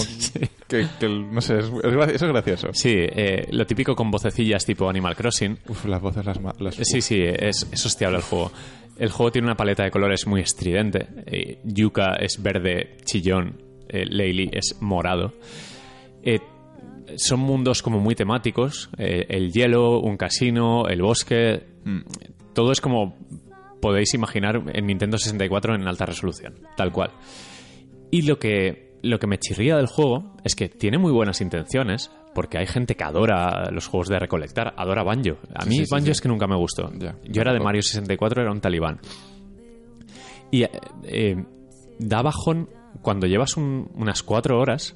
Da bajón el tema de colecciona X plumas para desbloquear no sé qué Sí, leches. movimientos y cosas así, Sí, por ejemplo. Exacto. Eh, luego, coge eh, los cinco bichos estos perdidos de cada Las mundo. páginas, Pagey o algo así Sí, se llama. también las páginas, pero hay unos bichos también que Ah, son eh, uno rojo, uno verde, uno Mm. tal. El hacer backtracking, porque el juego es muy de no enseñarte nada, que eso, a ver, yo lo veo bien. Se trae a los 90 a, a la actualidad, que es, te vas a un sitio donde ves un puzzle, de hecho hay uno con Shovel Knight, por ejemplo, que está de invitada ahí en el juego, que superas ciertas plataformas un poco como puedes, diciendo, hostia, aquí me falta algo porque me parece demasiado retorcido lo que estoy haciendo. Y luego resulta que llegas al final, después de 20 minutos, partiéndote los cuernos, y, y ya no puedes avanzar porque necesitas una habilidad que no has comprado. Y a mí eso, pues, sinceramente, a ver, me, me van a llamar casual y pipero y todo, pero me toca los huevos a- ahora mismo. O sea, mi yo actual eh, quiere otro tipo de plataformas. Es que es, a mí me recordaron un poco... Las plataformas no me parecieron demasiado precisas. Me caía, El control me no es- caía hasta el infinito. El control mil no es, veces. no es muy bueno, porque balancea la cabeza conforme corre para X dirección y ese peso, esa inercia, a mí me mata. De hecho, la referencia a la sombra, que es la típica que se una usa los segunda juegos- sombra Sí, para que sepas dónde vas a caer y eso es como... Si tienes el control bien, no te hace falta esa sombra. Sí, a ver, que no está mal. Lo de la sombra es una buena referencia cuando hay plataformas complicadas, pero es que el juego no tiene plataformas complicadas, tiene algunas lagunas de diseño de que parece que se queden sin presupuesto algunas veces o, o sin imaginación. Y sinceramente tiene tantos altibajos que no me ha gustado. O sea, no- he disfrutado algunas zonas, me han traído buenos recuerdos y, y he sonreído en plan mecánicas de bosses que le tienes que pegar tres veces, luego cambian la rutina y tal. Pero no. Es un Y poco... eh, o sea, da la sensación de ser un clon eh, hecho en Unity así en plan cutre. Es Un que, fan art. Es que el tema es eso. Sí, eh, iba a decir, eh, a mí me recuerda al juego este que ha, ha habido tanta polémica del Dallas Review. Full- este. full. Sí, ese, sí, es, un poco lo que estaba pensando también. Eh, Pero a ver, Sí, yo también lo comparé. Evidentemente cuando- en mi hay- cabeza. hay con, mi- mundos, con hay- millones de... hay no, pero, pero el hecho de estar como muy inspirado en, en un juego que la gente recuerda muy de su Sí. infancia y que incluso estando hecho por, por equipo, porque el equipo del Sí, juego está... es Playtonic son de ex de Rares. Hmm. Como que no han llegado a ese nivel de... No sé, como, como que se han De quedado a medio camino. eh, tiene pinta, muchas veces es muy autoparódico, se ríe un poco de los videojuegos, de mira, ahora me va a soltar la chapa con que me va a encargar Sí. coger no sé cuántas cosas, tal, jiji, jaja. Y hay un momento que me ha parecido, no me lo he tomado tan bien, que eh, hay una, para superar una, una fase, un mundo, hay un boss, ¿vale? Sí. Y de repente te dicen, no, es que no teníamos presupuesto para hacer un jefe. Te vamos a poner un quiz. Y tienes que superar 10 preguntas sobre lo que has hecho en el juego. En plan, ¿cuántas plumas has cogido hasta ahora? Y, te- y no te pone en plan datos absurdos para que te rías y ya está. No, te pone 212, 214 o 217. Y es como, yo qué sé. Vale. Em, entonces, mi duda es, no hemos tenido presupuesto para hacer un jefe, entonces todo el dinero extra que han ganado versus lo que pedían originalmente, ¿qué, qué ha pasado no, con él? no tengo ni idea. no tengo ni sí. idea. No, pero, pero, pero, El apartamento en San Francisco de lujo. pero por ejemplo, el el, juego. o sea, el, el juego que hubiesen hecho si hubiesen recaudado los 200.000, eh, Es, ¿cómo el, habría es el mismo, el mismo. Yo te digo, ¿El mismo? el mismo, José. No, no lo sé, no lo sé. Yo es que no lo sé, pero sí que es verdad que sí queda esa sensación de... Hay momentos súper vacíos de, de no, decir. no quiero tío, decir no profesional, pero tampoco me parece... Como un tufillo amateur ahí un poco. ¿Sabes? Por ejemplo, Hmm. he, he jugado ahora al Thumbleweed Park, que también viene de un Kickstarter, viene de los creadores de Sí. una saga. O sea, me refiero, eh, eh, hay un paralelismo muy evidente. Sí. Y sí que me da una sensación de un juego bien hecho, bien acabado y, y- y que hace lo que hacía el juego de entonces, o sea, o que- que intenta ah, y lo consigue. Y con este no lo sé, es como algún algún vídeo de estos que hace que ves de, de Sonic de algún juego en un Real 4, ¿sabes? O sea, es- El Sonic. pero, sí, Sonic sin, sin, sin desperdici- o sea, sin- no sé, sin insultarlo, ¿no? Pero, pero no sé, lo- Ya, ya, sé lo que, sé lo que quieres decir, ¿eh? Totalmente. sé, yo, yo no he jugado, pero he visto... sin pulir. Sí, sí que vi la review que hizo Danky, ¿vale? Sí. Y sé que Danky no es exactamente la persona más eh, profesional para este tipo de cosas, pero, pero no, pero la forma que tenía de comparar, porque él directamente hizo una comparación entre, entre el Banjo Kazooie original Sí. y, y este, ¿no? Sí. Y, y ponía escenas de un juego y otro que eran como claras referencias o, o escenas muy parecidas. Y es que incluso el, el Banjo de Nintendo 64 se notaba que tenía muchísimo más mimo y muchísima más vida. Sabes que los personajes como que, que estaban más vivos que los que estaban ahí, que parecían, pues eso, muñecos puestos ahí. Que no, no sé, es- es- sí que es verdad que Sí. yo lo vi, o sea, lo, Esto solo, es bastante- solo en el vídeo lo noté. Es muy irregular. Por ejemplo, el primer mundo está muy bien. De hecho, tiene una cosa que está guay. Eh, recolectas tres páginas. Bueno, al principio son tres. Y puedes ampliar cada mundo. Eh, hay como el mundo 1.0 y el 2.0. Y en el 2.0 abres un montón de rutas nuevas para coger nuevas páginas. Como las estrellas de Mario, que estaban. Sí. Para coger las 120, pues habían fases, algunas ocultas, que no te decía nada, pero estaban ahí. Pues algo así. Y, y tiene momentos que están muy bien. Que ves una torre a tomar por saco y dices, vale, puedo llegar ahí. No hay un gran reto en cuanto a plataformeo. La cámara es un dolor. La cámara a veces no gira, o no Sí. sé qué pasa, cuando hay una pared no gira, no sé. Sí, que tiene muchas taras que dices, ostras, esto bien hecho podría haber sido la leche. Y, y mira que tiene, tiene momentos que yo he disfrutado, pero hay otros que me han dado tal bajón de el control, por ejemplo, eh, vas eh, ganando habilidades sin parar. Y llega un momento en que tienes que, para superar una sección que, que no está del todo bien diseñada, porque llegas muy justito haciendo una voltereta, apretando este botón, soltando el otro, no sé qué. O sea, que te caes por Sí, de tantos botones. Sí, a lo mejor de repente la cámara justo cambia un poquito el ángulo cuando llegas a donde debes saltar y te pilla como a contrapié y dices, no, no puede ser, esto es un desastre. Y, y me ha dado rabia, he llegado a odiar el juego por momentos. ¿Y no te ha parecido quizá demasiado infantil? Bueno, eso es... A ver, es que tiene un problema. Yo le veo el problema, que está dirigido, todo. está dirigido a tu yo de los 90 con 16 años, ¿vale? Y el, Los de 16 años de ahora... Tenemos treinta y pico, se me no, refiero. claro, claro. eh, hay un gran problema, que no es todo lo bueno para el tuyo actual de 30 años y para los chavales de 16 años no es interesante. Claro, para es nada. Es, eso, es para gente que jugó cuando tenía 15 años a las plataformas de Sí. 64, etcétera. Pero no es lo suficientemente bueno. No es eh, Mario Galaxy y Mario 64, que son para mí son juegos perfectos prácticamente. No tiene que ver. Es muy irregular. Pero entiendo a la vez que pueda gustar mucho. Porque hay gente a la que Banjo Sí, sí, Kazooie no. le enamora y esto es lo más parecido que tienen eh, a Banjo Kazooie. Está claro. Hay, hay también una, una parte que se llama Rextro, que es un Tyrannosaurus Rex que bueno eh, maneja unos recreativos, está encasillado en los 90, es un poco nuestros yo Sí. actuales. Pues eh, tiene unos- una serie de minijuegos, que si de cards, que si de puzzles y tal. O sea, hay mimo, realmente hay intención.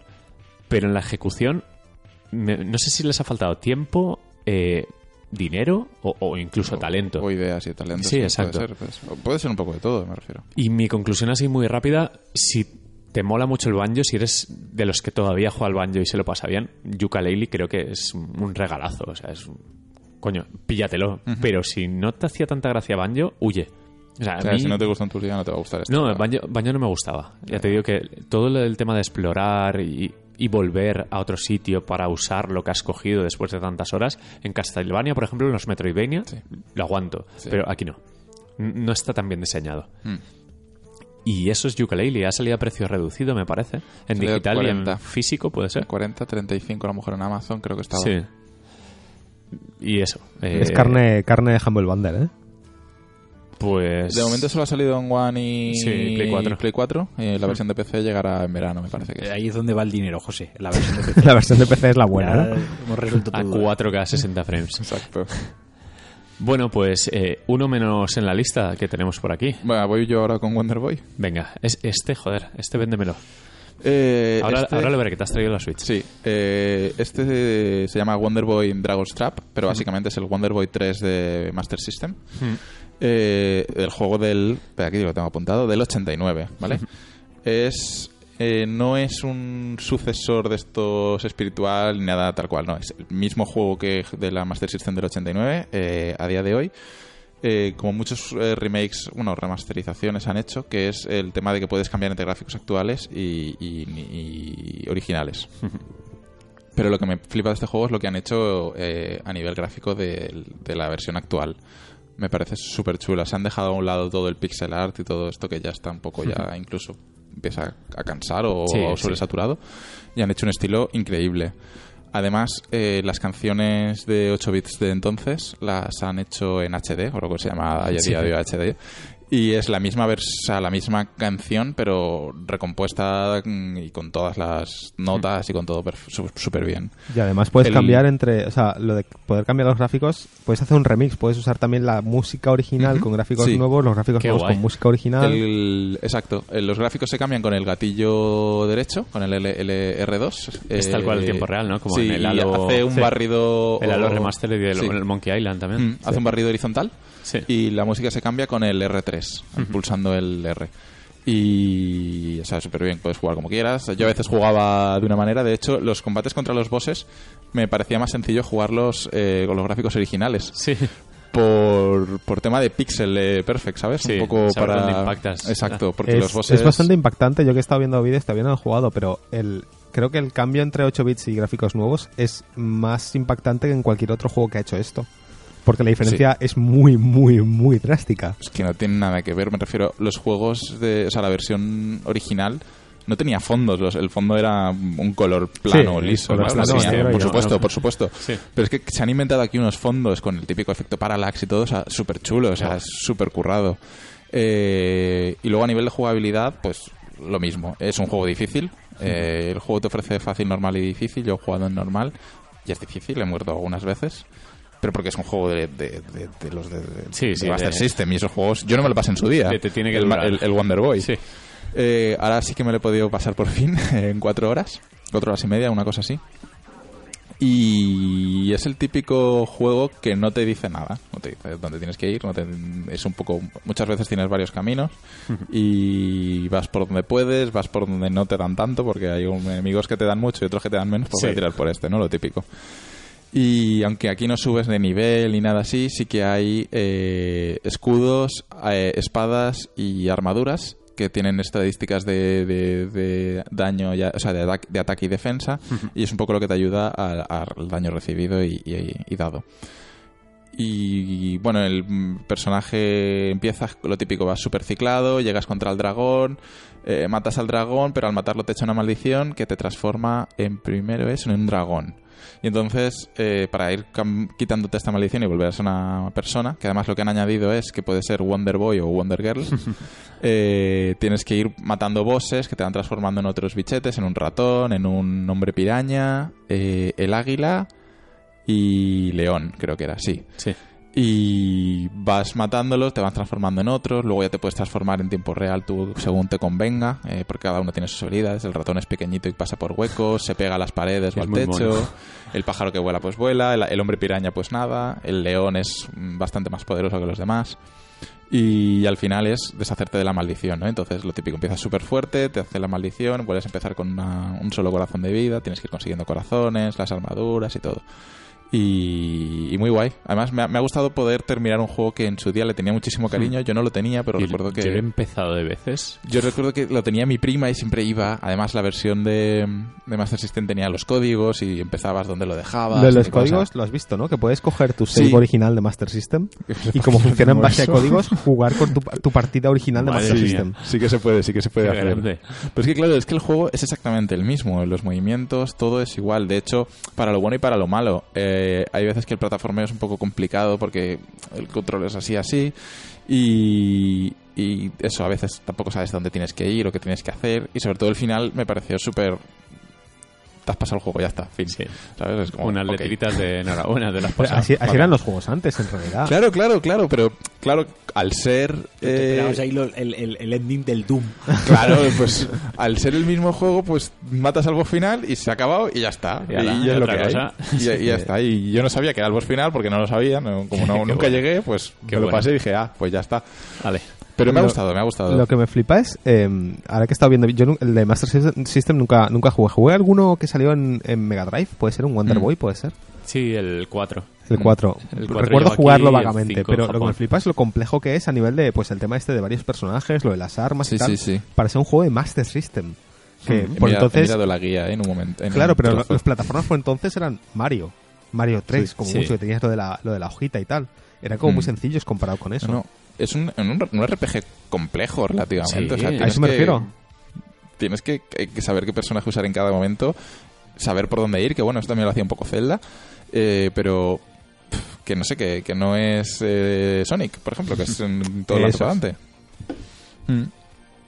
Pero bueno, bien, me ha gustado. Está a 20 euros y ha salido para Switch, eh, que es donde lo he jugado yo.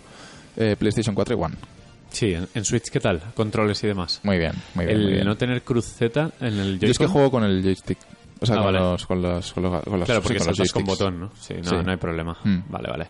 Es que estaba pensando, el otro día lo dije en Twitter, que Sí, a ver si sacan un Te leí, Joy-Con me pareció una idea estupenda. con cruceta, porque los juegos de lucha, por ejemplo, a la hora de saltar Mm. y a la hora de hacer diagonales, Sí, con, sí, sí, con sí. joystick no... Y además, yo voy a consumir mucho juego 2D de este tipo y me ver. gustaría una cruceta. La, la Vita, o sea, la Vita, la Vita, la, la Switch es, es, es- Sí. para mí es mucho indie, mucho indie se Y, juega y con- vale que los botones están juntitos, que bueno, no, hay, una cruceta- no hay mucha distancia. como cruceta con- es lamentable. Sí, no, no. Te iba a decir, no hay mucha distancia respecto a la cruceta de PlayStation, pero sí. joder, estoy pensando, y con el DualShock yo me he marcado mi- mis historias, ¿sabes? Con, con esto no, se puede. Es una cruceta no mala, es una cruceta mala. Pero se juega bien con el joystick, ¿no? Sí, sí, sí, sí. Nah, muy bien, muy bien. Ah, Luego te lo enseño porque, el- Sí, ya te digo, a nivel, a ¿eh? artístico, poneos un vídeo, buscarlo, Wonderboy eh, Dragon's Trap, Hmm. eh, poneos un vídeo porque es increíble. Sí, es solo el tráiler, es súper bonito. Y luego está el Monster Boy, este que va a salir también. Que ese sí que es del creador de Wonderboy Sí. original, que está haciendo el sucesor espiritual. Vale, vale. Vale. O sea, Estaba no un poco es perdido con eso. Un 1-1 Sí. como este, que sí que es Sí, un 1-1. Pero es también súper bonito. y Que Sí. tengo unas ganas de que Sí, sí, salga. sí, sí, sí. Joder. Que también debería salir este año. o, Bueno, no sé. Espero, porque bueno, está los confirmado en Switch también. Kickstarter a veces Que ahora todos los juegos no triple A eh, que sean así medio indies o tal, o, o que técnicamente tampoco sean la leche, La los Vita. queremos en Switch. La nueva Vita. La nueva Vita, la nueva Vita. De momento lo estamos alimentando bien. Sí, ¿Qué juego era el que el otro día dijimos? Ah, el Micro Machines, que no sale en... El Micro Machines. Madre mía, qué Sí. pecado es eso. Ya, joder. Estaría guapo, ¿eh? Joder. La, la pinta que tiene, ¿eh? Sí, sí, sí. Tiene una pinta. Me recordó al, al, Death, al Death Rally. No sé, en el combate, no sé. No, a mí al Micro Machines V3 de, de PlayStation 1. Bueno, pues eh, yo voy a terminar con mi lista y lo dejamos a José que también tiene cositas. Cosita, una cosita, cosita. en este caso. Una cosita. Y a mí solo me queda otra cosita que es Snake Pass, que se me olvidó comentarlo en el podcast. O, Sí. o Yo me no da un golpe en la tenía, cabeza. yo no sabía ni que lo tenías. Vale. Es de Sumo Digital, que suelen, suelen hacer ports. De hecho, han trabajado codo con codo con Sega durante mucho tiempo. Eh, uno de mis ports favoritos, por ejemplo, es el de la Outrun 2. Ujú. Ah, e incluso eh, el de PSP, que, que me parece tremendo, es un logro técnico. Pues ahora han hecho un juego ellos solos. Eh, No, no sabía de, de ningún proyecto en solitario de Sumo. Eh, Snake Pass se ha hecho medio famosete porque, aparte de que iba a ser uno de los primeros juegos eh, de Switch, te- se vendía como en plataformas diferente y de hecho lo es. Manejas una serpiente al fin y al cabo. Lo más curioso de este juego es que la serpiente no puede saltar y todo el plataformeo que tienes lo manejas de dos maneras. Enroscándote a, las- a los palos, a lo que puedas, y subiendo la cabeza para asomarte y apoyarte con la cabeza y luego puedes seguir enroscándote. Es un juego bastante sencillo realmente. Eh, tienes que coger una serie de, de joyas, de gemas en Mm. cada nivel, de, de varios colores. Pero claro, plataformas que a lo mejor pones a Sonic ahí y en un minuto te lo has acabado, aquí tienes el, el factor puzzle que, que te otorga, pues evidentemente, el, el control. Te vas enroscando. Debo decir que no me, ha, no me ha gustado especialmente. No me he divertido mucho con él. Se puede entender. Sí. Pero eh, le han dado muy buenas notas y he seguido jugando para entender el por qué y no, No he conseguido engancharme. Es Eh. que, bueno, es verdad que este juego ha salido en muchas plataformas, Sí. pero el fenómeno Switch, el hecho de que no hayan juegos, hace que la gente Eh, Aprecio el, de una el otro día manera lo estaba hablando con un amigo del trabajo que me- se estaba descojonando porque en Reddit había gente poniendo en plan de ¡Buah! Este juego es uno de los mejores juegos que he jugado en mi vida. Todo obviamente en el subreddit de Switch. Los Nintenderos, os lo claro, digo, pero solo muy porque fieles. no hay ningún otro juego. Entonces, claro, Claro, cualquier pequeño juego que les das, ¿sabes? sí, sí. Es el mejor juego. ¡Buah! Esto en- algún día la gente entenderá que es de los mejores juegos que se ha hecho en la vida. Es como, Y es que es verdad. Y, hay, y la gente en la Switch está comprando de todo a precio de oro porque los juegos son carísimos Sí, todos. sí, sí, sí. Mira nuestro Isaac, pero el Isaac es muy bueno. joder, Salía- es muy el, el Wonder Boy salía a 20 euros y dije, hostia, qué barato, gratis casi. Porque es que todos son caros. Es que- Sí, todos son carísimos. Y que, que sean más caros que en Play 4 o, o One me, me ofende tanto. Es como, como, ¿por qué, cabrones? Encima es peor la versión. Este Snake Pass, de hecho, no se ve muy allá en Mm. la Switch. Es funcional. ¿Es el primero con Unreal Engine 4? ¿Puede ser? ¿Ah, sí? Así no lo sabía. Me- creo, a ver, a lo mejor la estoy liando, pero me suena que Mm. es como la primera adaptación del moto de algún motor famoso a Switch que va bien. Yo, por pero ejemplo, si, si hubiese sido un Snake Sí. del Nokia, me habría hecho más gracia en la Switch. Lo hubiese comprado a ojos 40 cerrados. O un Snake and Roll. Un remake del Snake and Roll o algo. Ese no sé cuál es. Sí, el de, el de Mega Drive. El de. Ay, bueno, no NES. Yo lo jugué en NES. Eh, Yo lo jugué. me- Bueno, está. O me estoy confundiendo. ¿Hay una versión para Mega Drive? ¿Puede ser? Eh, de eso no me acuerdo. Yo me acuerdo del de NES, que era vista isométrica. Sí, sí, sí, sé cuál. Sé cuál Puede ser que saliese en Mega Drive. A lo mejor lo estoy, o lo confundo con el Toe Jam Earl, el primero, o, o sí que sale para Mega Drive, pero vaya, Puede sé ser. cuál dices. Hmm. Bueno, la cuestión es que esto es como reinventar el plataformeo metiendo a, a una criatura con un control totalmente diferente al que conocemos en plataformas. A ver, quiero jugarlo más, porque además eh, lo pedí, me, me dieron el código y, coño, vamos a, a trabajar, ¿no? Que al final es un podcast para hablar un poco de nuestras cosas, pero también intentamos darle un poco de categoría. Pues eso, de momento Snake Pass no me está gustando. Veremos. Me reservo demasiados juegos para el vuelo, ¿eh? Luego dormiré y ya está. Luego la batería te dura tres horas y ya está. Exacto. Sí, a mí, a mí me pasa luego eso, Mario ¿eh? Kart, ¿eh? Prepárate con los Mario juegos, Kart. las películas y tal en el vuelo y luego en el vuelo coges, te Sí, y sí. ya está. Como me pongan pelis que quiero ver, de hecho me estoy reservando el cine estos últimos meses para, para verlas todas en el vuelo. Bueno, eh, José, tu cosita. Vale, me toca. Eh, yo he jugado, pues resulta que el otro día de un camión se cayó eh, la beta del Quake. Entonces eh, he estado jugando. Sí, igual que la- el amigo que nos ha dejado el GT Sport. ¿eh? Sí. Entonces, eh, bueno, he podido jugar, solo he podido jugar una partida, ¿vale? Eh, porque el, el camión, el camionero vino por el juego otra. Iba muy rápido. sí, sí, sí. Eh, de, hecho, de hecho, hoy se vuelve a abrir la beta, ¿vale? La beta esta Sí. es beta cerrada. Eh, está siendo de momento solo los fines de semana. Entonces, eh, a partir de ahora, creo, se debe haber abierto hace nada. Mm. eh, hasta el domingo, creo, o hasta el lunes por la mañana, eh, hay beta de Quake. Entonces, el Quake, bueno, pues como, como habéis visto, se llama Quake Champions, es un nuevo Quake. eh, y sigue un poco el patrón del Doom, ¿no? De, de coger el juego clásico y, y llevarlo al mundo moderno, pero manteniendo la estética, o no, la estética no, manteniendo el feeling eh, dentro de lo que cabe de- del juego original. Vale, entonces eh, voy a hablar de él un poquito. Es muy posible que algún Quakeero se me eche encima, eh, porque como no he jugado son mucho, tampoco puedo decir. No, pero primero, me van a faltar apartar a los nintenderos y luego se podrá el echar en Sí. Eh, a ver, yo lo, lo que voy a decir es que lo poco que he jugado me ha gustado, ¿vale? Pero tengo que jugar más para realmente hacer una, hacerme una idea. He jugado un mapa solo, he jugado con un solo personaje y he jugado una sola partida. Por lo tanto, os podéis imaginar lo que me falta a mí de, El de criterio. información. Sí, o sea, es, es como si casi ni, ni hubiese jugado. Em, entonces, eh, lo primero, sensaciones a jugar, eh, bien. O sea, es un juego hecho para PC, se siente como un juego para PC, ¿vale? Y no es un port de consola, ni de hecho no sale en consola, sale solo para PC. Eh, tal cual entras, eliges tu personaje y demás. Cada personaje, no han hecho un Overwatch, ¿vale? Pero Vale, sí que cada personaje, sí, cada personaje tiene algunas cositas. Cambia ligeramente el movimiento de cada uno y tienen todos una habilidad especial. La habilidad especial no es eh, game changer, no es en plan un ultimate del Overwatch, nada de eso. Vale. Pero sí que entiendo que en algunos modos de juego pues te da ciertas ventajas, ¿no? Hay uno que como que desaparece y reaparece, ¿sabes? Como que se hace un mi- mini teleport. Eh, Sarge, que es el personaje con el, que jugué yo, con el que jugué yo, eh, tira una especie de granada que te deja teleportarte a, a ella o explota a los varios segundos. Eh, y luego, pues en movimiento, por ejemplo, Anarchy, que va con patines, creo que Anarchy se va con patines, bueno, creo que sí, eh, va más rápido. Vale, de hecho, Anarchy, si no recuerdo mal, por lo que leí, eh, tiene el movimiento calcado del Quake 3. Entonces, en plan de toda la gente que está acostumbrada al movimiento del Quake 3, a esa fluidez, se va a coger Anarchy o, o debería jugar con Anarchy, mientras que los demás, pues, eh, son un poquito más lentos, un poquito más rápidos, o saltan, ¿sabes? El, el flujo de saltar igual es más o menos. Está bien porque no es... O sea, me parece una de esas cosas con las que, pues, tú cogerás a tu personaje que más te guste, te acostumbrarás, y luego al final, el- yo creo que el campo de juego va a ser bastante igual. ¿Vale? No es como... No es como en Overwatch o otros juegos que hay personajes que son contra de otro, claramente Sí, sí, sí, sí. sino que aquí eh, tú puedes dominar un personaje y con ese personaje pues realmente gana a todos los demás si tu skill realmente es mayor que las demás- la, de los demás. Creo que van un poco a por eso.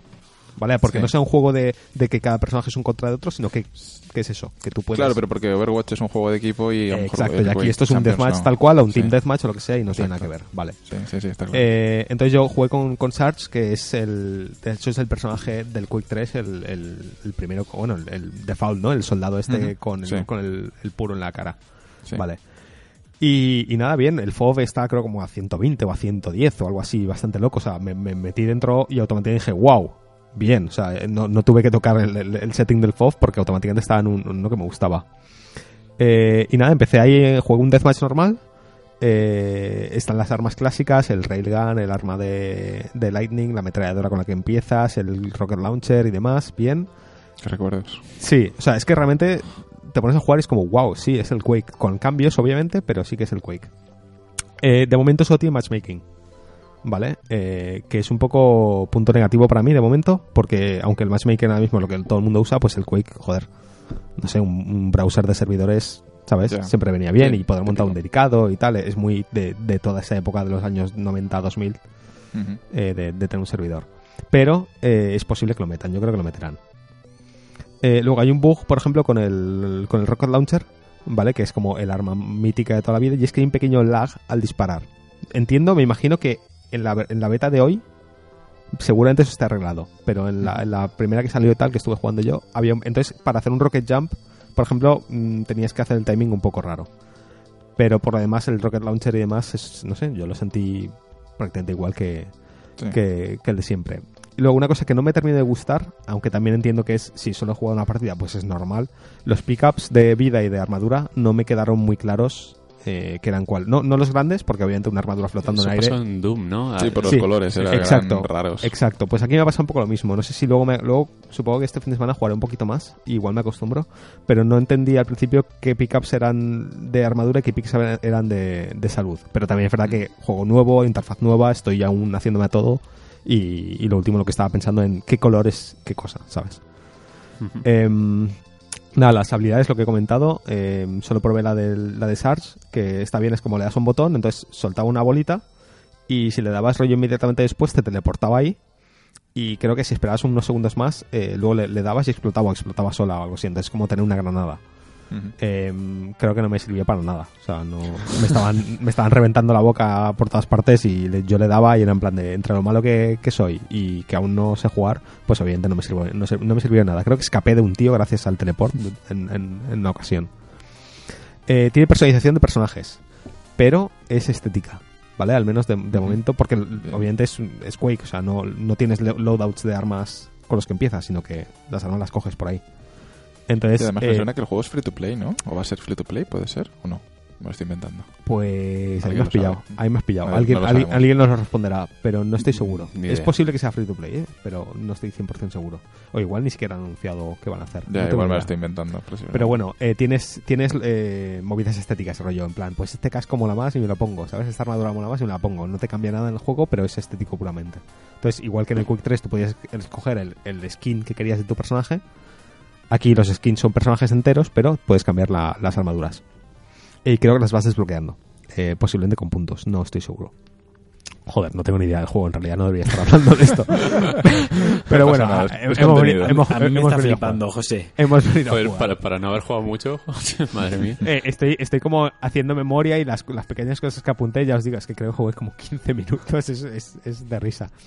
Joder, es que me, me siento fatal, que, no, que últimamente no estoy jugando a nada y quería traer algo, ¿vale? Eh, Bueno, bueno, para un juego que me hacía ilusión, que era el Quake. Eh, la, la beta trae dos mapas, ¿vale? Yo eh, probé uno, eh, me recordó un poco al Q3 de M6. Eh, ¿Q3 de M6 era? Sí, bueno, yo, yo, yo me entiendo. Em, Yo no sé de lo que has dicho. ya, el, el- a, a ver, el Quake 3, el Quake 3 tenía ciertos mapas, Sí. ¿vale? Que eran míticos, eran los que jugaba todo el mundo a todas horas, pues como lo es el Dust del Counter-Strike. Sí, sí, sí. Pues un poco lo mismo, ¿no? Está el Q3 de M6, Q3 de M17, el Q3, to- Q3 Tourney 4, eh, había otro Q3 Tourney que se jugaba mucho, no me acuerdo cuál era. Eh, Quick Champions incluye algunos de ellos eh, remakeados, o sea, rehechos. Eh, y luego otros mapas nuevos, obviamente. Y este me recordaba un poco al Q3 de M6 en, en estructura y demás, y en texturas y tal. O sea, me sentía como que estaba jugando al Quake, no me sentía como que estaba jugando a un juego que intentaba ser Quake. ¿Vale? Eh, entonces, qué, qué bien. No sé, a mí me ha, me ha gustado, me ha parecido guay. Yo los deathmatch así puros y duros siempre me han gustado y, y sí que voy a sí que voy a estar jugando un poco más a la beta. Y seguramente el juego completo lo pillaré. Si es gratis, mejor. Si no, pues lo compraré seguramente. Porque, a ver, lo está haciendo ID Software y el Doom lo hicieron bien. Y yo creo que el- este sistema de beta que están haciendo de abrirlo solo los fines de semana es para que durante la semana eh, recopilan todo el feedback de la gente, ¿no? Y, y entiendo que querrán hacer el juego bien. Eh, así que no sé, por mí a tope. O sea, guay. Vale. Pues nada, eh, tendremos noticias poco a poco. Habrá más betas, eh, Sí. aparecerán Ah, otra cosa me olvidado de, comentar, los personajes, eh, casi todos están traídos del Quake 3. O sea, que son lo que en el Quake 3 eran skins, que no cambiaban nada, aquí son personajes. Entonces tienes a Anarchy, tienes a Sarge, eh, había... mm, joder, me he olvidado. Eh, había una tía con patines, o el el de los patines. Bueno, no, joder, antes me lo sabía, yo me, me he olvidado. Pero entiendo que van a traer, mayor. entiendo que van a traer más eh, y espero que traigan al tío del Doom, porque yo en el Quake 3 jugaba siempre con el skin del pavo del Doom y me gustaría jugar con él en, en este. Pero bueno, ya, ya veremos. Ah, que segura- seguramente nos escuchen, así que tranquilo. Sí, espero. Por eso, por la- eso no te preocupes, está con- hecho, ¿eh? Con la demanda por el NDA me vendrá también el- el- la confirmación de que van a poner al tío del Doom. Bueno, pues eh, bastantes juegos, ¿no? Hemos traído... Sí, sí, un, un porrón. Os iba a contar que se me ha doblado la Switch. ah, sí, es verdad. ¿Queréis que os lo cuente? Eh, Sí, por Pues favor, claro. me, me- pica mucho. A ver, todo lo que sea echar mierda a Nintendo, Sí, por sí, favor. siempre está bien. A ver, yo tengo emociones encontradas con la Switch. Me gusta, me da un poco de asquete Nintendo en general cuando hace cosas así. Y estoy en fase de, joder, cómo mola jugar al Isaac. Quiero jugar al Wonder Boy ahora. Pero hoy, por ejemplo, la veo y digo, hostia, o estoy mareado o pasa algo aquí. Le quito los mandos, la pongo en la mesa y tiene un, y cede un poquito. O sea, está compada como la pantalla hacia adentro. como si yo hubiera hecho fuerza jugando al Isaac, que a lo mejor ha sido eso. no creo. Eh, no es el primer caso que leo. O sea, he leído muchos casos. He leído que es por el calor, que el plástico cede un poquito y se dobla. A ver, No es nada alarmante, es una chorrada, es prácticamente imperceptible. Pero, no sé. Es un fallo de diseño. Sí, ahí, sí, ¿no? eh, supongo que lo cubrirá la garantía si Nintendo recibe mucha mucha queja, ¿no? Sí, sí, hay varias personas con el mismo problema, ¿no? O bastantes personas con el mismo Que, problema. que me importa poco porque, bueno, he visto muchos teléfonos doblados también y es como, bueno, vale, el típico, un iPhone 6 Plus doblado un poquito, de llevarlo en el culo y tal.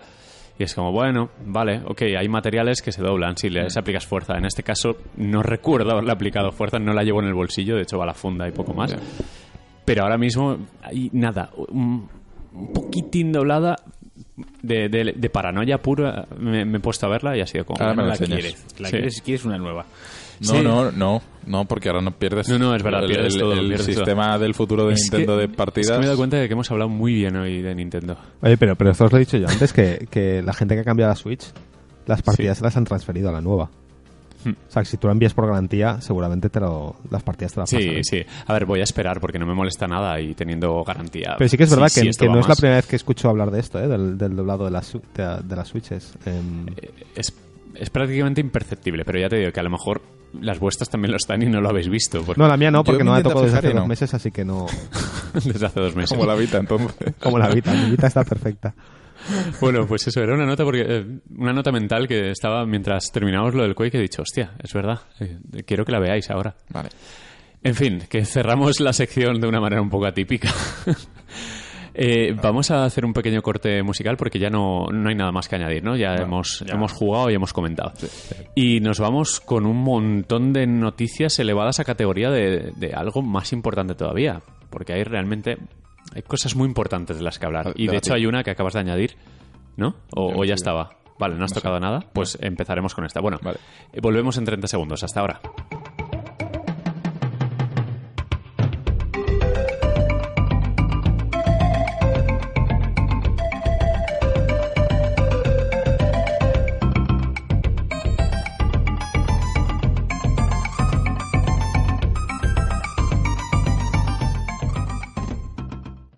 Vale, confirmado. José ha añadido esto en el documento a última hora y es que mientras grabamos eh, se ha anunciado, se ha confirmado el nuevo Call of Duty. Finalmente es Call of Duty World War II eh, y trailer o reveal en general 26 Sí. de abril. Ya. 26 de abril, ¿cuándo es? ¿El lunes o martes? No, no, más. Es Miércoles. miércoles, ¿no? Me parece genial. Hostia, me apetece un montón Me volver a la Segunda Guerra me apetece Mundial. mogollón. A mí no. O sea, ¿Estáis siendo ¿No? irónicos? No, no, no, a no, mí estoy sí, a siendo mí sí. irónico. A mí O sea, me, me apetece A ver, la, muchísimo. aburrici- la aborrecimos en su día porque Sí. todos los juegos andan a Segunda Guerra Yo Mundial. aborrecido pero- ya los jetpacks. Ahora sí, entiendo. En, aborrecer en esto. realidad lo entiendo. A ver, yo lo que pasa es que siempre me ha gustado más la guerra moderna. Entonces, lo que me parece mal es que se hayan ido tan al futuro. Entonces, yo sigo Hmm. prefiriendo juegos de guerra actual.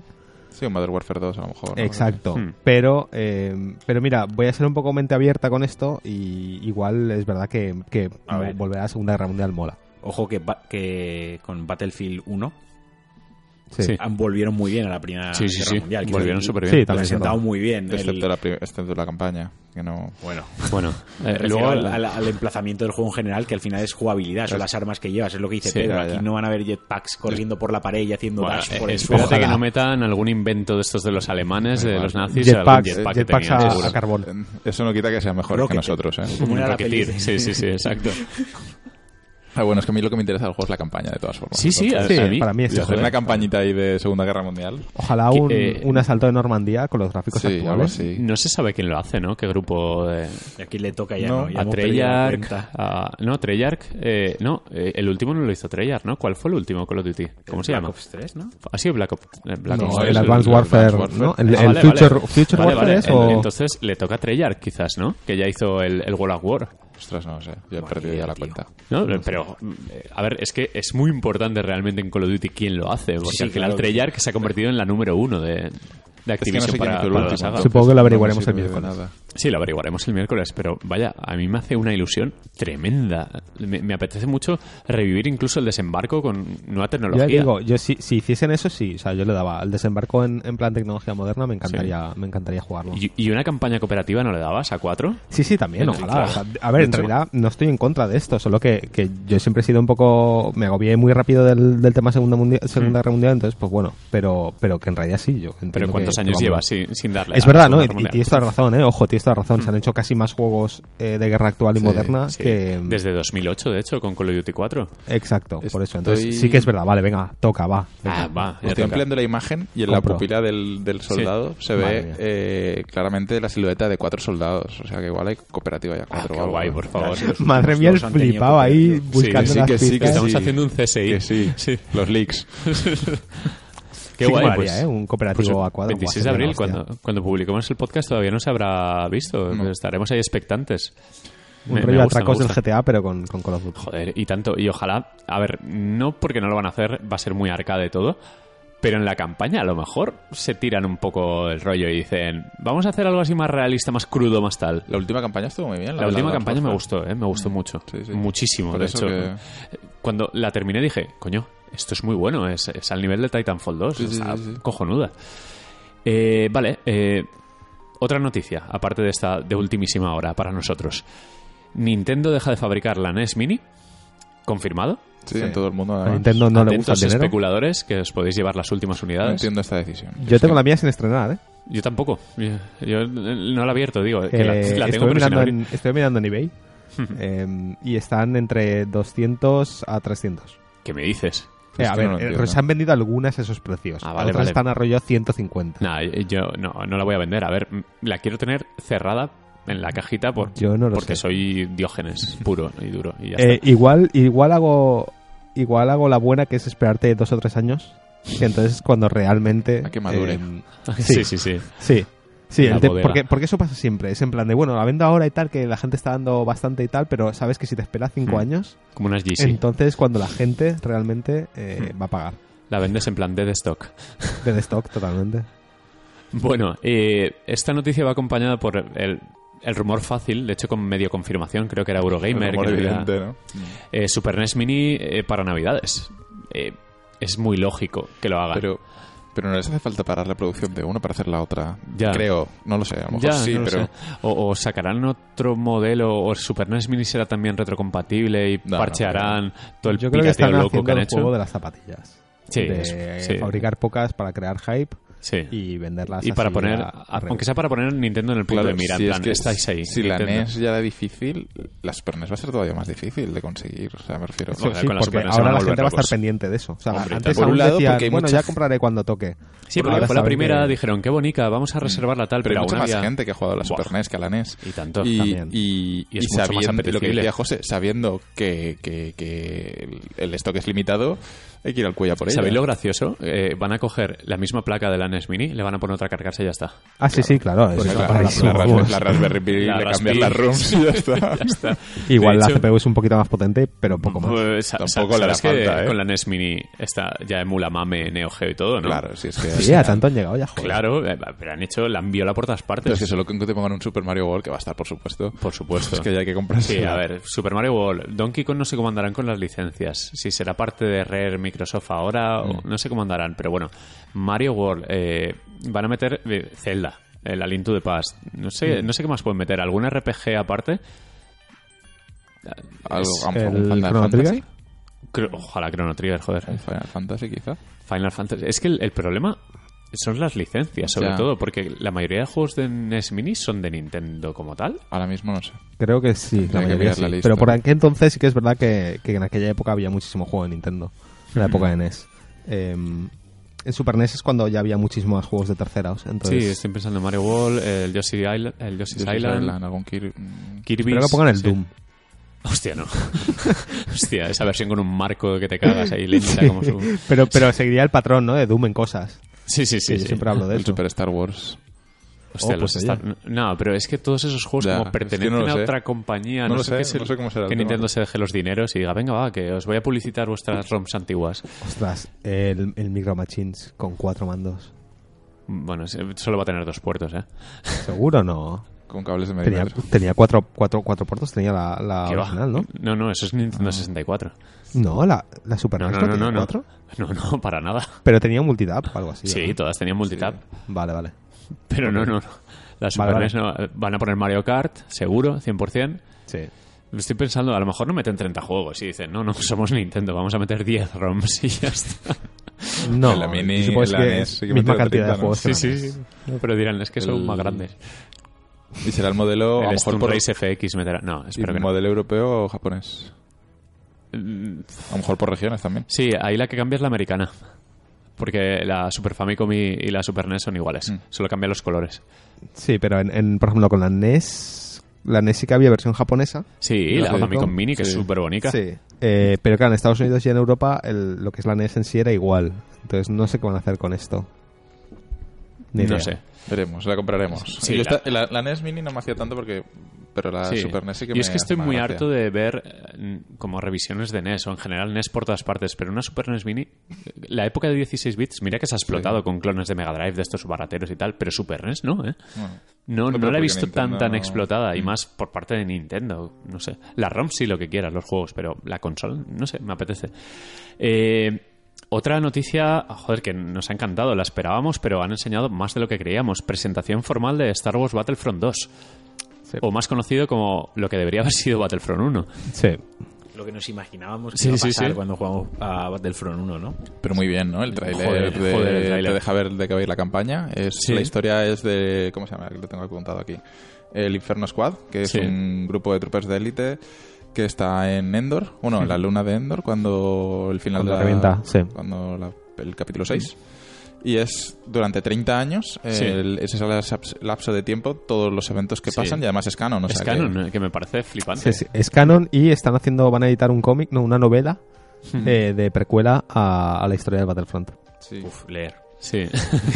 Y luego la, la protagonista va a ser una chica, por lo menos Sí. por lo que aparece en el Sí, tráiler. EA últimamente eh, está poniendo protagonistas femeninas. Sí. Ah, Lo importante, como siempre, es que estén bien escritos esos personajes, pero mola. Y la campaña Sí, está, está escrita por eh, Walt Williams, que al que no le suene es el que creó la campaña de, De Spec Ops The Line, sí. o sea que- Sí. Sí, el hecho de que este tío sea el que escribe la campaña ha saltado, ha hecho saltar los rumores eh, en el sentido de que igual es un poco predecible el final, eh, sabiendo lo que pasa en Spec Ops.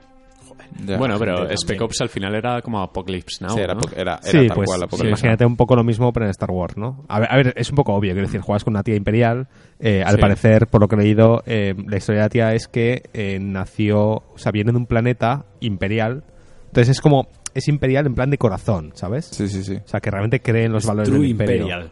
Exacto. Entonces, eh, yo no sé si luego tirarán hacia el rollo de, bueno, ¿y si realmente... Oye, ¿y si somos los malos? A mí me gustaría que fuesen malos, malos, en plan ir matando. Ah, yo espero de que todo. también. No, no me gustaría que, que hiciesen el cliché este de- pequeñitos. O sea, matar a la resistencia, pero a saco, Sí, ¿eh? sí, sí, pisarlos. No quiero, no quiero que hagan el cliché ese de, del- al fi- tirando al final del juego, ¿no? Que, que diga, oye, ¿y si somos los malos en realidad? Pues, pues, hombre, pues sí, es la gracia. ¿No? Molaría que realmente la tía sea, no, no, es, es imperial y cree en los Sí. valores del imperio y, y ya está. Y Muere por durante el todo el imperio. juego así. Exacto, ojalá que sea así, que no, que no al final vea la luz. Exacto. Ya, pero bueno, el buenismo y tal No, el, está bueni- como el buenismo está claro que va a estar muy ahí. A instaurado ver, es- al fin y al cabo es Star Wars, pero, pero yo creo que en, en juegos pueden... Mira, mira Rock One, ¿sabes? Mm. En Rogue One no se cortan tampoco, entonces creo que aquí pueden hacerlo. No tiene por qué ser Mm. buenismo. Al fin y al cabo es un poco como lo que dice Obi-Wan, ¿no? Depende de tu punto de vista. Entonces, Mm. para ella el Sí. imperio son los buenos. A ver, lo importante sobre todo es que la campaña... mm, eh, Primero que va a haber campaña. Sí, que, que la bueno, que va a haber campaña, eso es importantísimo. Sí, no sí, pero, pero que no, eh, de hecho, eh, puede que no la haga DICE, que la haga Motif, Eh, sí, la hace, la hace otra empresa, sí. que es el, es el- el grupo, eh, bueno, eh, o el equipo de desarrollo de Jade Raymond. Bueno, eso está bien, que se centre en cada uno de los No, no, lo que está bien es que no lo haga DICE. Sí, lo, que está, claro. lo que está genial es que DICE no toque las campañas, porque solo saben hacer trailers. Las campañas Vale. son muy malas. Te- Tengo muchas ganas, ¿eh? De, de- Igual el rollo de- este de del, campaña. del Inferno Squad, igual no lo han revelado todavía, pero quizás abre la puerta a algún modo cooperativo. A lo mejor deja jugar cooperativo. Ojalá. parte- Habrán las misiones estas cooperativas que había Sí, en el... Igual que había en el original. 1. Sí. Mm. Bueno, eh, otro dato importante, van a meter todo el universo Star Wars de todas las épocas, Todas las épocas. toda la saga Eh, sí, que es una cosa que no quedó claro en el tráiler, porque el tráiler, como es un tráiler sobre la campaña, y en la campaña no tocas la época de las precuelas, pues realmente lo único que se ve de las precuelas en el tráiler es a Darth Maul. Sí. Darth Maul, Pero, mola un huevo. pero sí que el juego completo tiene eh, ca- eh, las precuelas tal cual, ¿eh? las Mm. batallas con, con clones y, y Sí. tal cual. o sea. Mola. Mola ver Sí. los diferentes tipos de, de- Sí, de sí, sí, troopers eh, de toda la, No, a lo es, es- espectacular eh, el tráiler. También i- i- in-engine, como dicen Sí. ellos. Sí. Y, bueno, se sigue viendo de locos el juego. Sí, tengo Luego- muchas ganas de jugar con troopers de la segunda, eh, de la primera jornada, o sea, los de episodio 2. Y si meten ARC Troopers, estos que llevan la faldita, que son como tropas de élite, Sí. buah, me, me- me da, me da algo. Eh, y otra, la ul- el último bombazo de esta presentación es que no habrá Season Pass, todos los DLCs gratuitos. Eso Han aprendido, ¿eh? Sí, es que, joder, es- Han cambiado han- todo lo contrario Claro. de, Battle- de Battlefront. Sí, 1, Battlefront 1 con DLCs es un señor juego. Sí, pero fuera la fiesta de los DLCs. Pero, pero fue la fiesta en su día. Te cansas antes de que salieran los DLCs. Si son gratuitos, bienvenidos sean. Y 17 de noviembre, o sea que ya está ahí. Sí, 17 nos hemos olvidado hablar de eh, las batallas espaciales. Es verdad, ah, es sí, verdad. que el primero no tuvo hasta, bueno, hasta el tercer DLC, hasta el de la Estrella de la Pero Muerte. no La eran... Estrella de la muerte. eh, no. Están un poco metidas así en plan con Sí, esto- espero que Sí, sean un poco Muy mejores. encorsetadas, como un Las- escenario pequeñito. y tal. Las batallas espaciales serán 24 jugadores y el resto de modos, bueno, hasta 40. Sí. Vale, yo lo que quiero es que en las batallas espaciales yo pueda aterrizar en un crucero y salir de la nave y liar la parda. Buah, en Battlefront 3 ya verás. Qué Joder. guay. Pero, pero si en Battlefield 4 ya se puede. No sé, no ¿Sabes? qué harán. No ya sé que bajar de la, del avión. Claro, coger la nave, salir de la nave, irte a la otra nave capital y, y aterrizar y liar la parda adentro. ¿no? Mándales un Sería- correo que a lo mejor no están a tiempo. Sí, Igual, igual no, se, no se os ha ocurrido, ahora les envío un Por correo, les, les pongo un Twitter y... Mándaselo con el mail de Blizzard que te harán caso. Seguro. Eh, siguiente noticia. Eh, Digital Foundry ha tenido en exclusiva eh, acceso a- al Project Scorpio, a la Sí. próxima consola de Microsoft. Sí, y, es, y en resumen es una, mala bestia, ¿no? Una mala bestia. Muchos números. Bueno, José, Eh, ver. interpreta tú esos Va- números. Vamos allá con los números. Entra, entra la, la presentación de PowerPoint. Em, a ver, entonces, a nivel de... Lo principal es la CPU, ¿no? La CPU de, la, de, de Scorpio es mm, muy parecida a la anterior. Es un procesador x86. Creo que está basado en Jaguar, que es la...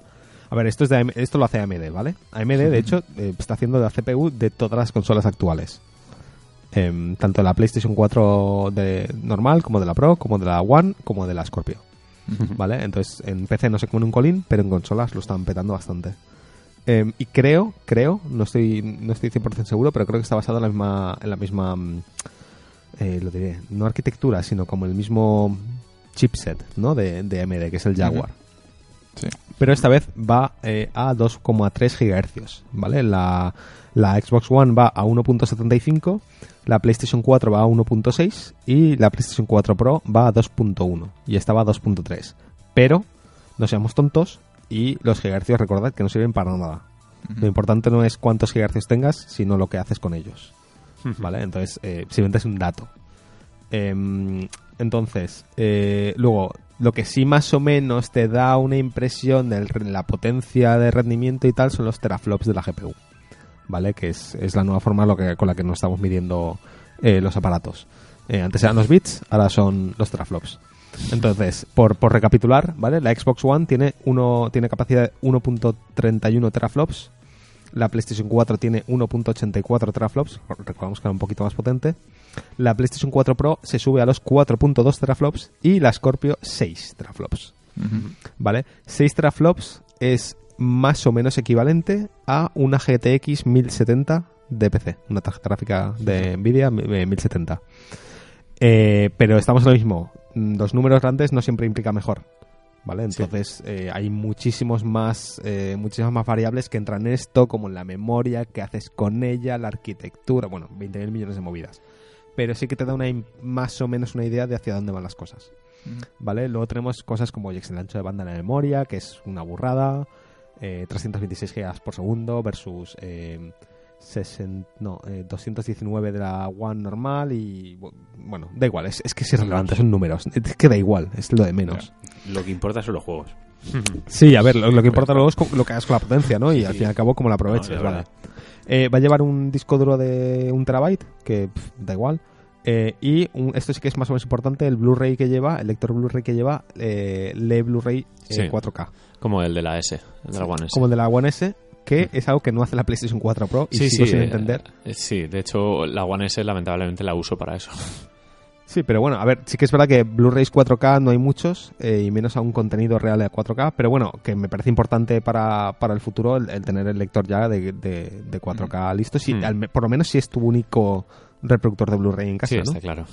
Vale, em, y nada, más allá de eso, lo demás, bueno, si veis el vídeo de Digital Foundry, entran mucho más en detalle en esto y te cuenta cosas más eh, más eh, detalladas, pues hablan de las, de las unidades de computación, de cómo funciona la CPU, bueno, un montón de cosas de Super Nerd que mola mucho saberlas. Eh, si entiendes esto, te da una idea más clara de, de realmente lo que han hecho. A ver, lo que está claro es que lo que han hecho con esta consola es espectacular. O sea, la cantidad de potencia que han metido. ¿Vale? Porque la gente lo entiende es, ya, pero mi PC mm, montado a custom medida y tal le pega tres vueltas. Ya, sí, pero tu PC custom y tal no es una cajita pequeña que metes en el salón. ¿Sabes? no, y O sea, además que luego los juegos Y no están está fabricado y otros y no, no. está fabricado en masa. Es que, es que lo que la gente no entiende es que fabricar un cacharro así en masa, en serie, es muy difícil. O sea, es complicado a nivel técnico y es caro y, y tal. Y lo que, ha, lo que ha hecho Microsoft es, es una pasada. O sea, realmente Sí, es, es una máquina, es un maquinón. ¿Vale? O sea, que, que, que kudos 100% a Microsoft por, por haber metido esta potencia en un cacharro que, que vas a una tienda, lo compras, está en una caja, lo sacas y se conecta. Genial. Mm. Vale, em, entonces, ¿qué significa todo esto a nivel de juegos? Que realmente es lo importante. Lo único que hemos visto es em, la demo esta del Forza, Sí. ¿vale? Forza Motorsport, que en dos días, dijeron, tres días. Eh, ¿Cuántos días lo portaron? Lo portaron en dos días, creo. ¿Vale? En dos días portaron el, el Forza para ejecutarse en la, en la Scorpio. Que dirás, dos días, pero sí, es la misma consola. A ver, sí, pero tienes que meter todos los assets 4K, tienes que decirle al juego que renderice en 4K y tienes que meter algunas de las optimizaciones que tiene la CPU y la GPU eh, nueva. ¿Vale? Porque al fin y al cabo, cuando tú tienes una GPU nueva o más potente, ya no solo es que, que tienes acceso a más potencia, es que meten un montón de instrucciones nuevas que tú puedes aprovechar para que el juego se vea mejor y funcione mejor. ¿Vale? Así que en dos días portaron el juego, que es muy buena noticia para que la gente pueda hacer luego parches igual que con la Pro. ¿Vale? Y lo ejecutaron a 4K en 60 frames por segundo. Y se ve de Eh. Que es, que es una locura, o sea, es, es, es muy guay. ¿Vale? Sí que es verdad que es un juego de coches, los juegos de coches, eh, históricamente las consolas pues siempre se han visto muy bien o son más fáciles de hacer funcionar bien, digamos, más Sí. o menos. Sí, siempre vale, se han visto bien. sí. Siempre se usan como de demo gráfica, ¿no? Los juegos de coches. Entonces, esto no significa que luego el Halo. No, pero sí que, 5 dij- sí que dijeron que estaba como al 80%. A Eso 4K60 es estaba como al importante sobre eso. 80% claro, de, importante de eso. Cuando, cuando pusieron la screenshot, eh, se veía el, el porcentaje de uso de la GPU y estaban en torno a 70%, eh, o algo así. Mm. ¿Vale? Que significa que, que en ese momento la GPU estaba funcionando solo al 70% de, de potencia. Es decir, que aún había más que Margen sacar ahí. mejora, sí.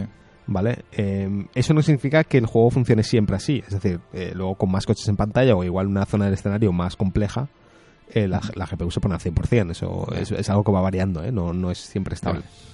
Pero bueno, que, que desde luego mm, da pie a pensar que, que es un maquinón, que, que al menos a nivel técnico ya no se puede decir que la Xbox está por debajo del- de la Play y que ahora lo que importa es que salgan juegos.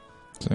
Exacto, y, y- y ahí tenemos que ver un E3 de Microsoft Sí, sí, muy no, fuerte, ¿eh? eh, Si tienen no- que sacársela, pero vamos, No, no, no. eh, todo el tiempo, todo el rato, la hora y media que esté en el escenario. Quiero pensar, porque- quiero pensar que, que el hecho de que nos hayan enseñado esto ahora significa que en, la, en, la- en lo que es la presentación, en Solo lo que es en la consola sí. se van a enfocar poco, ¿vale? Van a se- enseñarnos Sí, el el aspecto que va a tener y, y lo- nos dirán cuándo sale y cuánto cuesta y el resto del tiempo va a ser todo juegos. Además, además Vale. el diseño se intuye porque salió el demo kit y Sí, salió el muy- Kit, eh, que era una Xbox One S más cuadrada. A mí Sí, me gustó pues mucho, me pareció, ya lo dije, me parecía Sí. un, como un amplificador de estos de los años 70, 80, Hmm.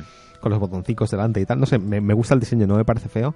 Obviamente, eso refinado para, para ya salir va a ser más bonito, pero si mantiene la línea de la, de la Xbox One S, eh, a mí me, me la venden bastante. Sí. Mi problema es los juegos, tío. O sea, es que sigo teniendo ese problema. Ya, ahora mismo no tiene nada a la vista. No, no, Eh, yo sí que quería matizar sobre la, la Scorpio. A nivel de juegos que ya existen, va a seguir un modelo muy parecido al de Pro. Eh, Por un lado, algunos juegos se, se optimiza, el, el optimizado Sí, para Scorpio será el, el parche. El, el Eh, escalado este real que quieren hacer a 4K para Mm. presumir de potencia. el parche todo. habitual y también tendrá por de base el modo como el modo Pro que- el modo Boost que tiene la Play. Sí. Eh, los juegos que tengan resolución dinámica, eh, frame rate eh, libre y temas así, pues podrán Sí. subir hasta donde puedan. Y los juegos que estén capados, pues mejorarán en frame rate, en frame, pa- frame passing y todo esto. Pero no Sí. va a mejorar gráficamente por arte de magia, me refiero. Es, No, es- claro. es el mismo sistema que eh, de parches, básicamente. Sí, est- estoy pensando en eso, en que ojalá Microsoft dé una lección en el E3 y, y Pero juegos, presentar juegos para allá, o sea, los- esos juegos tienen No, que no, estar claro. para el lanzamiento de Scorpio, no Eh, pueden exacto. Vender ver, Scorpio. Sí, sí que es cierto que me imagino Red Dead Redemption, eh, 4K, 30 frames con una roca y tal. Y esas cosas te lo venden. Porque, coño, quieres jugar a la mejor versión Sí, de todas. sobre todo, pues eso, para nosotros que somos así. y- Sí, somos muy early adopters de todo. Exacto. Si vas, sabes que vas a poder jugar a la, a- al, al Red Dead Redemption en 4K rescalados de Play 4 Pro o 4K nativos Sí, en, pues- pues dices, venga, en. Scorpio, pues vamos a Pero, pasar por pero caja. necesita, como siempre, exclusivos. Que ahora Sí, mismo en el horizonte está el Sea of Thieves este, el Crackdown. Que, pues, no, con eso no vendes nada. Un remake que alguien que nadie pedía, que el, el Phantom Dash. Es, es que no tiene nada. Microsoft necesita- está necesita muy mal, muy fastidiada. Pa- para mí esto lo que, lo que responde es eh, ya no me sentiría mal jugando a un, multi- a un multiplataforma en la One porque Claro. ya no me siento como que tengo la, la versión mala, ¿no? Eh, Sí. Mi problema con la, con la One original es que recuerdo que, yo que sé, cuando salía el Call of Duty o sea, en la One se veía un poquito peor. Sí, y, sí, sí. Y era esa, ese rollo psicológico de estoy jugando en la versión mala, El TOC. ¿sabes? Sí. Claro.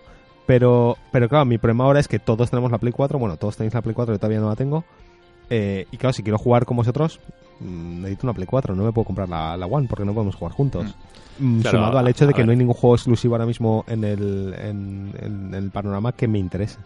Sí, será una consola seguramente para, No, a ver, bueno, mi- para este año, ¿no? Saldrá en noviembre. Sí, sí, saldrá a finales de año seguro. Microsoft sabe que necesita juegos y Mm. sabe que si quiere vender una Scorpio tiene que sacar juegos y el C3 tiene que ir de juegos, Sí, no, no puede ir de otra cosa. sea Yo- una exclusiva temporal o algo así, pero... Ojalá, mira, tío, ojalá, ojalá los exclusivos desapareciesen. O sea, en- en es- con este tipo de cosas me, me da esa sensación, ¿no? De, de ojalá no tuviese que elegir una consola u otra Mm. eh, en base a los juegos. Porque es una putada, tío. O sea, es, es como, joder, yo quiero jugar a todo. Eh, aún lo entendería con Nintendo porque Nintendo va a su, a su bola. Pero estas dos consolas que, joder, que son como tan iguales y tal. Pero al final no los, sé. los exclusivos al final son los juegos donde se mete más pasta. Y No, no, claro, claro. Es lo que vende la consola. O sea, realmente la, la- la razón de negocio está clara. Mm. Pero yo de forma egoísta es ojalá pudiese pillar la, la, la One porque me parece más bonita y porque me mola lo que están haciendo Hmm. eh, y jugar con vosotros a, a todo. Ya. Pues sí. Bueno, eh, veremos. Estará interesante este 3, desde Sí, sí, luego. sí, desde luego. Y ahora, ahora, quiero ver también juegos de Switch, por favor. O sea, Sí, eh, eso- Play 4, o sea, es tranquilidad total porque están en una balsa, están bien, sabemos lo que va a salir, pero la incógnita total, Wii U y One son consolas muertas.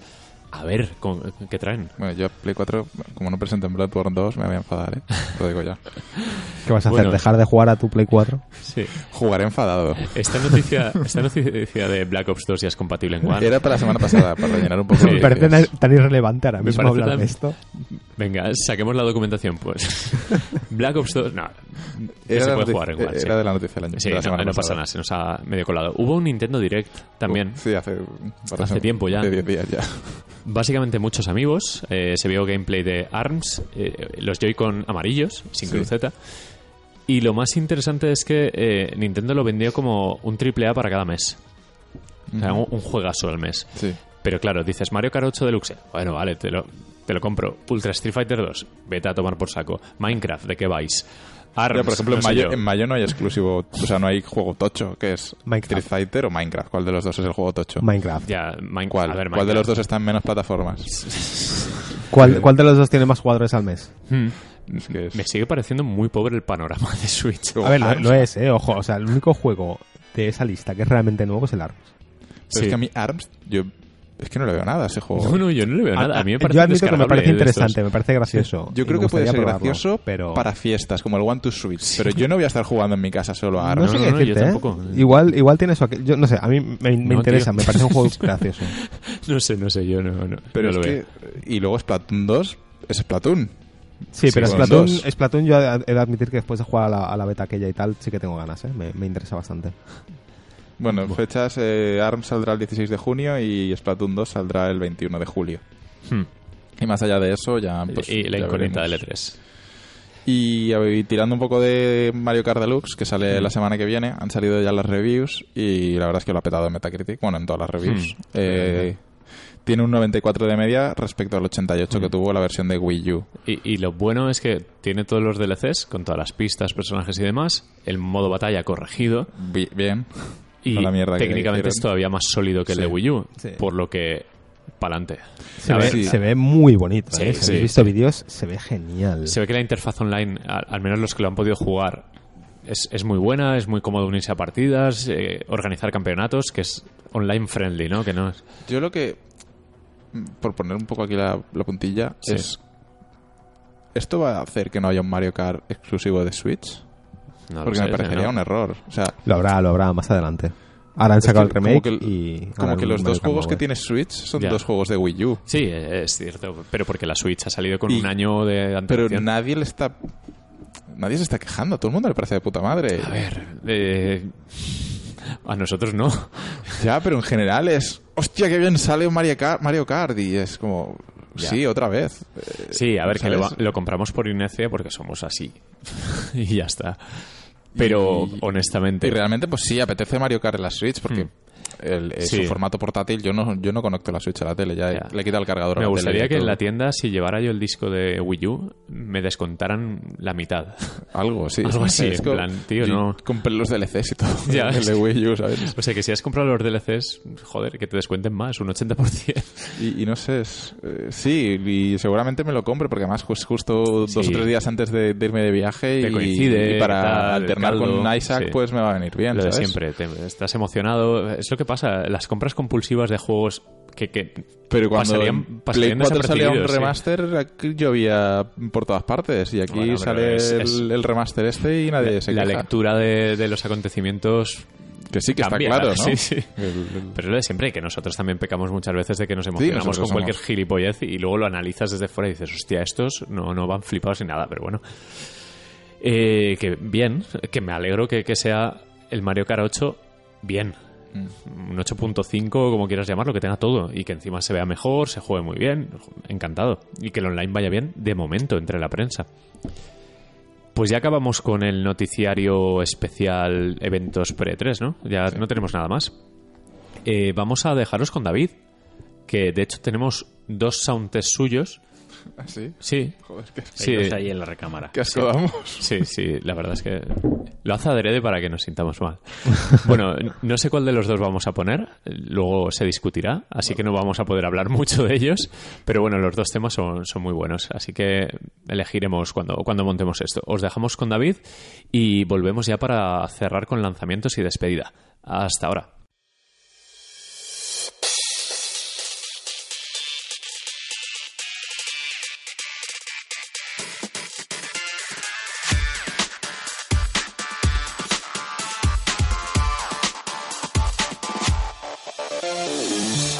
Y bienvenidos a Soundtest, el rinconcito musical de New Game Plus en el que, como siempre, cada semana eh, le damos una vueltecita a la música de videojuegos. Eh, soy David, arroba iCrono en Twitter y el tema de esta semana es Jintinda Lab del juego Velocity 2X.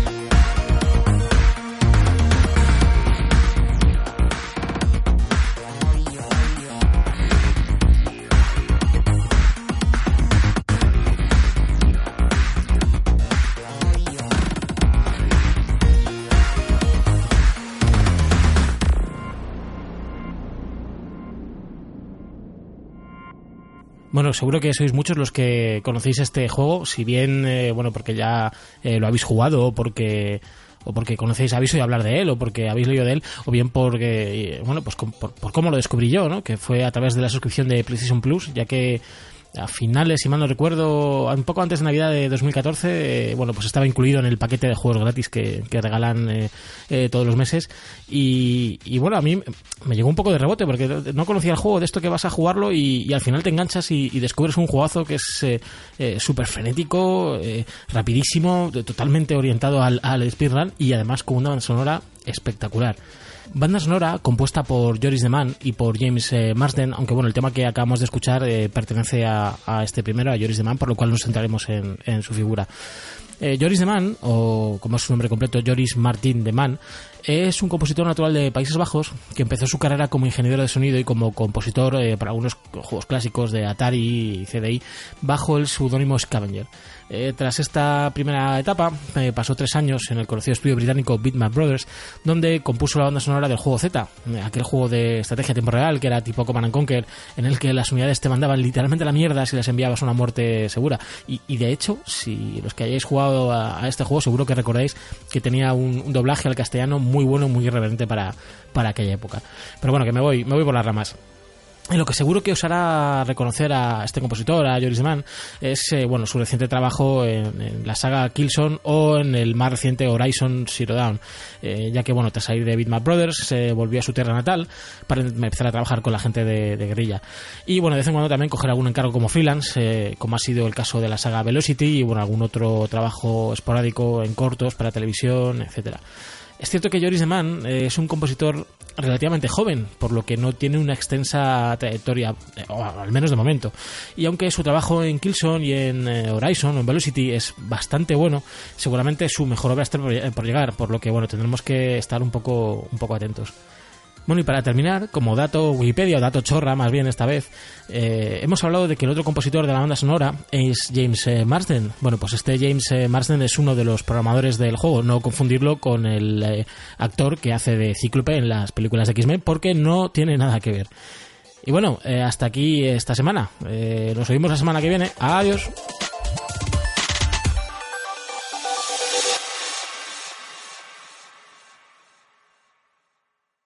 Como hemos estado unas semanas sin grabar, eh, he apuntado también los lanzamientos importantes que han habido durante este tiempo para que la gente, si alguno se le ha escapado, pues que, esté a tiempo de, darle. Eh, salió Bayonetta para PC, eh, por fin. Eh, o había una cuenta atrás y al final lo que se reveló era que era Bayonetta. Y además ha funcionado bastante bien. Han vendido como 100.000 copias en la primera semana, o sea que una buena aceptación.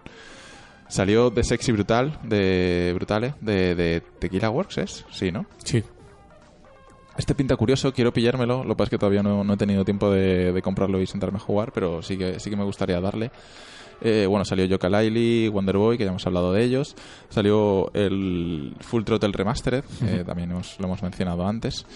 Eh, ha salido Rise and Shine para PS4, que ya estaba en PC y One. Ya hablamos de él hace unos meses, salió en enero, ahora ha salido para PlayStation 4. Y también ha salido eh, un juego de Telltale, eh, Guardians of the Galaxy, Guardianes de la Galaxia, de la versión de Telltale. Estos juegos de Telltale ya han perdido un poquito de, de coba, ¿no? Ya no se les hace caso. Como Son como los, los Funko Pop, esos, los, los muñecos. Los, los, hacen con la máquina esta de, de hacer juegos de Telltale. Y, y es que ya hay demasiados. Eh, uy, se ha hecho la luz aquí dentro. sí, he puesto la luz porque ya se nos ha hecho Y ahora, lo que va a salir, eh, va a salir Outlast 2. Eh, ya esta semana, o sea, esta semana va a salir Outlast 2, el 25 de abril para mm. PlayStation 4 y eh, One. Le tengo, le tengo ganitas. ¿no? Sí, el, dos, el, primero me gustó, al final se me hizo aburrido, pero el, el principio era bueno. Mm. Y este pinta chunguete, ¿eh? con eso ahí en el campo, ahí con el maíz. ¿Sigue siendo un simulador de taquillas? ¿o? Supongo, supongo, porque el único arma sigue siendo, ya lo comentó Marquino en su día, la, la demo de la Outlast 2, que seguías sí. con la cámara. Sí, la cámara sí. y las pilas, ¿no? Sí, sí, es lo mismo. Sí. Hablando de taquillas, ayer, ayer fuimos al cine a ver Alien. Uh -huh. Eh, y salí del cine que estuve a punto de buscar, de bajarme el Alien Isolation y volver a jugarlo. con, con, con la, el vodka de calavera ese. Eh, a veces me apetece jugar a mí no, a Alien. Luego recuerdo que dura un porrón de horas y se me pasa, pero, sí. pero me apetece jugarlo a veces. En, en Switch. Es, a ver, pues, pues jugar hasta que se vuelve, hasta que se vuelve un coñazo sí, en realidad el juego. Pero realmente es juego, eh, lo, guardo, lo, recuerdo con cariño. ¿eh? Sí. Es, joder, a mí me parece genial. O sea, es verdad que, es que se hizo demasiado largo, pero, pero me sigue encantando. La edición artística de ese juego es increíble. Bueno, sale también Sniper Ghost Warrior 3. eh, Sniper. eh, Hmm. esto, no sé cuál de los dos es. Ese es igual que el... ¿Este es el que, la tiene- va ahí tiempo bala y como perfora el cráneo o este es el otro? Ese es el Sniper Elite que el 4, de hecho, de, de, Badland, también distribuido por ellos, eh, ha recibido muy buenas notas ¿Sí? y me gustaría jugarlo antes de que acabe el año. Pero este no es el Warrior. es el No, Warrior. este es el otro, el, de, el que usa el CryEngine. Vale. Eh, que era menos simulador, por así decirlo, no lo sé. No lo sé. Pero era diferente. Vale, otro. Yo jugué alguno de ellos, pero no me acuerdo Vale. ni, ni cuál. Sale también What Remains of Eldritch Finch. Este mm, tengo curiosidad por saber un poco de él porque se vio en un... No sé cuál es, no tengo ni idea. Sí, yo creo además creo que José a lo mejor no se acuerda cuál es, pero él también le ¿Cuál? interesaba. What Remains of Eldritch Finch. Es Ah, vale, de- vale, que es como Edith una Finch. casa y de resolver un Sí, What crimen. Remains of Edith, Edith Finch. Um, a ver, What Remains... Ah, espérate, Edith. espérate, que esto Sí, me suena os mogollón. suena y lo queréis. Sí. O os pica Sí, la es de curiosidad. los de, mm, No sé de quién es. Eh, es de los de, de los que hicieron el... O sea, lo distribuye Annapurna Pictures, lo desarrolla Giant Sparrow y me suena a que es como de los del... Joder, lo diré. Ah, vale. Eh, sí, yo también lo diré. El juego este de la casa. ¿No? Sí, Este eh, de... hicieron... Gone Home, El ¿te Gone Home. refieres? ¿No? No. No, ¿El Gone Home? ¿No? No, Gone Home es. No, este- ese no es. No sé, estamos aquí. No sé de qué estáis hablando entonces. Ah, ah, vale, hicieron el Unfi- Unfinished Swan. Ah, vale, un Finish Ah, vale, el vale. juego. No, pero este... Que sigo sí. sin saber cuál es. Es Pensaba el que era el de... cuadro blanco, ese del niño. Vale, ya sé cuál es. Ya sé Pero cuál este, es este eh, juego. pinta bien, o pinta curioso al menos. Hmm, Y sale ya. Bueno, eh, pinta ser otro simulador de andar Sí, que a mí me gusta. Exacto, sí. Es un simulador de andar. Sale, sa- eh, sale Puyo Puyo Tetris Qué guay. eh, para Switch y PS4, no sabía que salía Oye, en la PS4. demo de. eh, un poco eh, siguiendo con lo de la sequía de lanzamientos que vuelve la gente loca en Switch y tal. La demo del Puyo Puyo de Tris, el, el de la store japonesa, es un pique. es un vicio tremendo. Es, Sí, eh, un amigo Perfecto, lo Switch. descargó en, en la Switch y tal, y en el trabajo siguen jugando, en plan, se vician. Sí, sí, a la demo, ¿eh? O sea, que- a la demo, además. Pues o sea, ni siquiera juego completo, ya a la demo. semana, igual vale Sí. la pena darle un tiento. No, 40 pavos, no, no sé cuánto sale. lo no siento. sé. Le doy gracias a Nintendo por poner la demo, pero ya está. Eh, sale Little Nightmares para PS4, Xbox One y PC el 28 de abril. Este juego tiene buena pinta. Plataformas un poco macabro. Y sale también eh, Mario Kart 8 Deluxe, que es lo que estábamos comentando. Little antes. Nightmares ya, ya se ha levantado el embargo. Y buenas notas, muy buenas. eh, Sí, ¿no? Ocho y medio, nueve. eh, eh, Mm. eh, lo que jugué en, en lo de Barcelona, en la Games World esta, me, me gustó mucho. Tiene buena pinta, Artísticamente tiene- es increíble. Exacto, es entra, increíble. entra por el ojo. Y bueno, también se ha anunciado el Games with Gold del mes de mayo. Y para Xbox One, Gianna Sister Twisted Dreams, no sé qué juego es este. Este no es el de Y- lucha, ¿no? Será el no remake de Diana Sisters. idea. Este. No, o sea, es y que Lara, Clo-. Lara Croft Temple of Osiris. No sé si es el 1 o el 2 de estos. Eh, me suena que es el 2. Vale. Y luego de 360 retrocompatible con mm, One. Star Wars de, de Force Unleashed 2 y luego Star Wars Complete Saga. O sea, están ahí preparando. Hombre, hype. echándole carbón ya a la maquinaria, la locomotora al hype, es normal. Mm. Pues... Pues- ¿Creéis que este 3, este 3 nos dirán ya los juegos de Star Wars estos secretos y tal? Sabremos Espero algo. que algo más que lo que enseñé el año pasado. O sea, desde Hmm. luego. porque Fue un fiasco. Sí, a ver, tienen que enseñarlo sí o sí. Sobre todo el Star Wars gordo este que están haciendo, que se vio dos segundos del tío Claro. abriendo la puerta. Sí. Además dijeron, dijeron eso que iba a haber un Star Wars por año, el de este año Sí. Battlefront 2. Hmm. Eh, es que a lo mejor tampoco vale la pena anunciarlo, ¿no? Es lo que estamos diciendo siempre. No queremos que anuncien los juegos a un año y medio vista.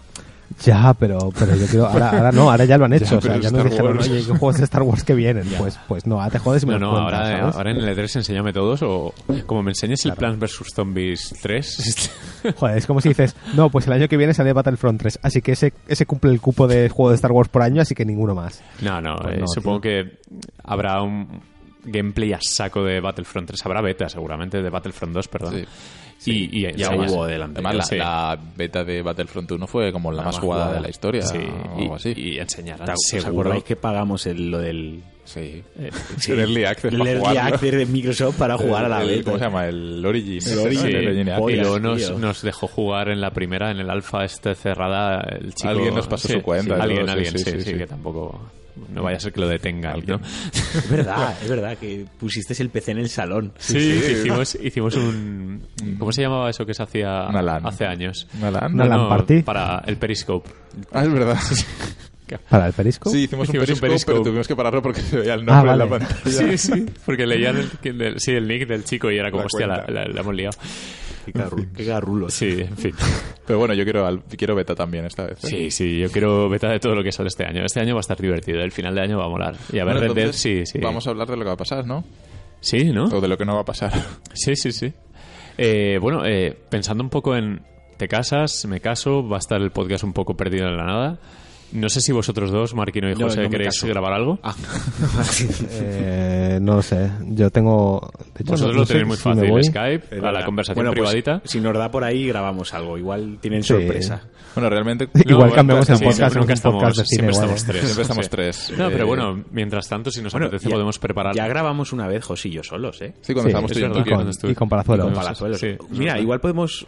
Mira, José, me has dado una idea. Oye, igual podemos invitar a alguien que Sí. siempre estamos ahí. Vamos a invitar a a tal. un y- sustituto de, de un cualquiera de los sustituto y ya Sí. somos tres. Hacemos un Skype eh, sencillito. Bueno, no, no prometamos Bueno, nada, No, que luego pero, total. no va a ver, lo único que podemos prometer es que para el E3 habrá programa, seguro. Sí, eso sí. Y, Y a lo mejor ahora ya no si podemos hacer Si semanal. surge algo, a lo mejor hacemos algo atemporal que queríamos mirar especiales de que Sí, sea o- recreativos, o algún que si no juego que salga. En mayo, por ejemplo, va a salir Prey, que está bien. Sí. Va a salir eh, The Surge, que no sabemos cómo está. Y no sé si va a salir algo más A interesante. ver si nos surgen las ganas de comprarlos. ¡Boom! Pero- Chiste. Eh, bueno, Pero que bueno, que a lo mejor hay algún sí, juego sí, que sí. queremos grabar, que nos apetece o que lo que sea. eh, que ya veremos, pero que no sabemos tampoco cuándo. exacto. Eh, lo prometido es el E3. El resto son regalos caídos del cielo. Eh, bueno, eh, José, el, el alegato final de dónde nos pueden localizar y todo eso. Eh, sí, nos podéis encontrar en, en- me he olvidado, en iTunes, en, en iBox, en newgameplus.es, que es nuestra web. em, en Twitter somos arroba newgplus, en Facebook también estamos. em, creo que ya. Creo que por estar estamos hasta Estamos en en Instagram. MySpace. Otra cosa es que lo Y en usemos. cuonda.es estamos también, ¿eh? Creo que es un poco. A ver, sí, bueno, Conda, recuerda eso, que estamos, somos parte de la comunidad de Conda y, y que es una, pues una comunidad de podcast y tal. Y, Donde nos y- y aguanta. más podcasts de, de un montón de temáticas distintas. Eh, entonces, si, si os molan, si habéis escuchado un podcast de videojuegos por primera vez y habéis dicho, oye, pues esto de los podcasts está mejor que la radio, pues en Conda eh, hay más Sí. podcasts de otras temáticas que podéis probar. Sí, y todos, todos muy buenos, ¿eh? Menos el nuestro. Bueno, eh, Ya está. ya está, ya hemos acabado. Nos despedimos con fecha indefinida. E3 seguro, marcado en el calendario. El resto, pues ya avisaremos por Twitter. Recordad, si, aunque no uséis Twitter, echad un vistazo a la cuenta, que es donde hacemos eh, los, los informes generales de pasa esto, Sí, pasa lo no- otro. Pero no miréis todos los días, porque no todos No, los no, días no, no estéis atentos tampoco, pero bueno, de vez en cuando, si nos extrañáis un poco, pues Exacto. os podéis meter. Pues eso, un saludo y nos escuchamos. Hasta luego. Hasta luego.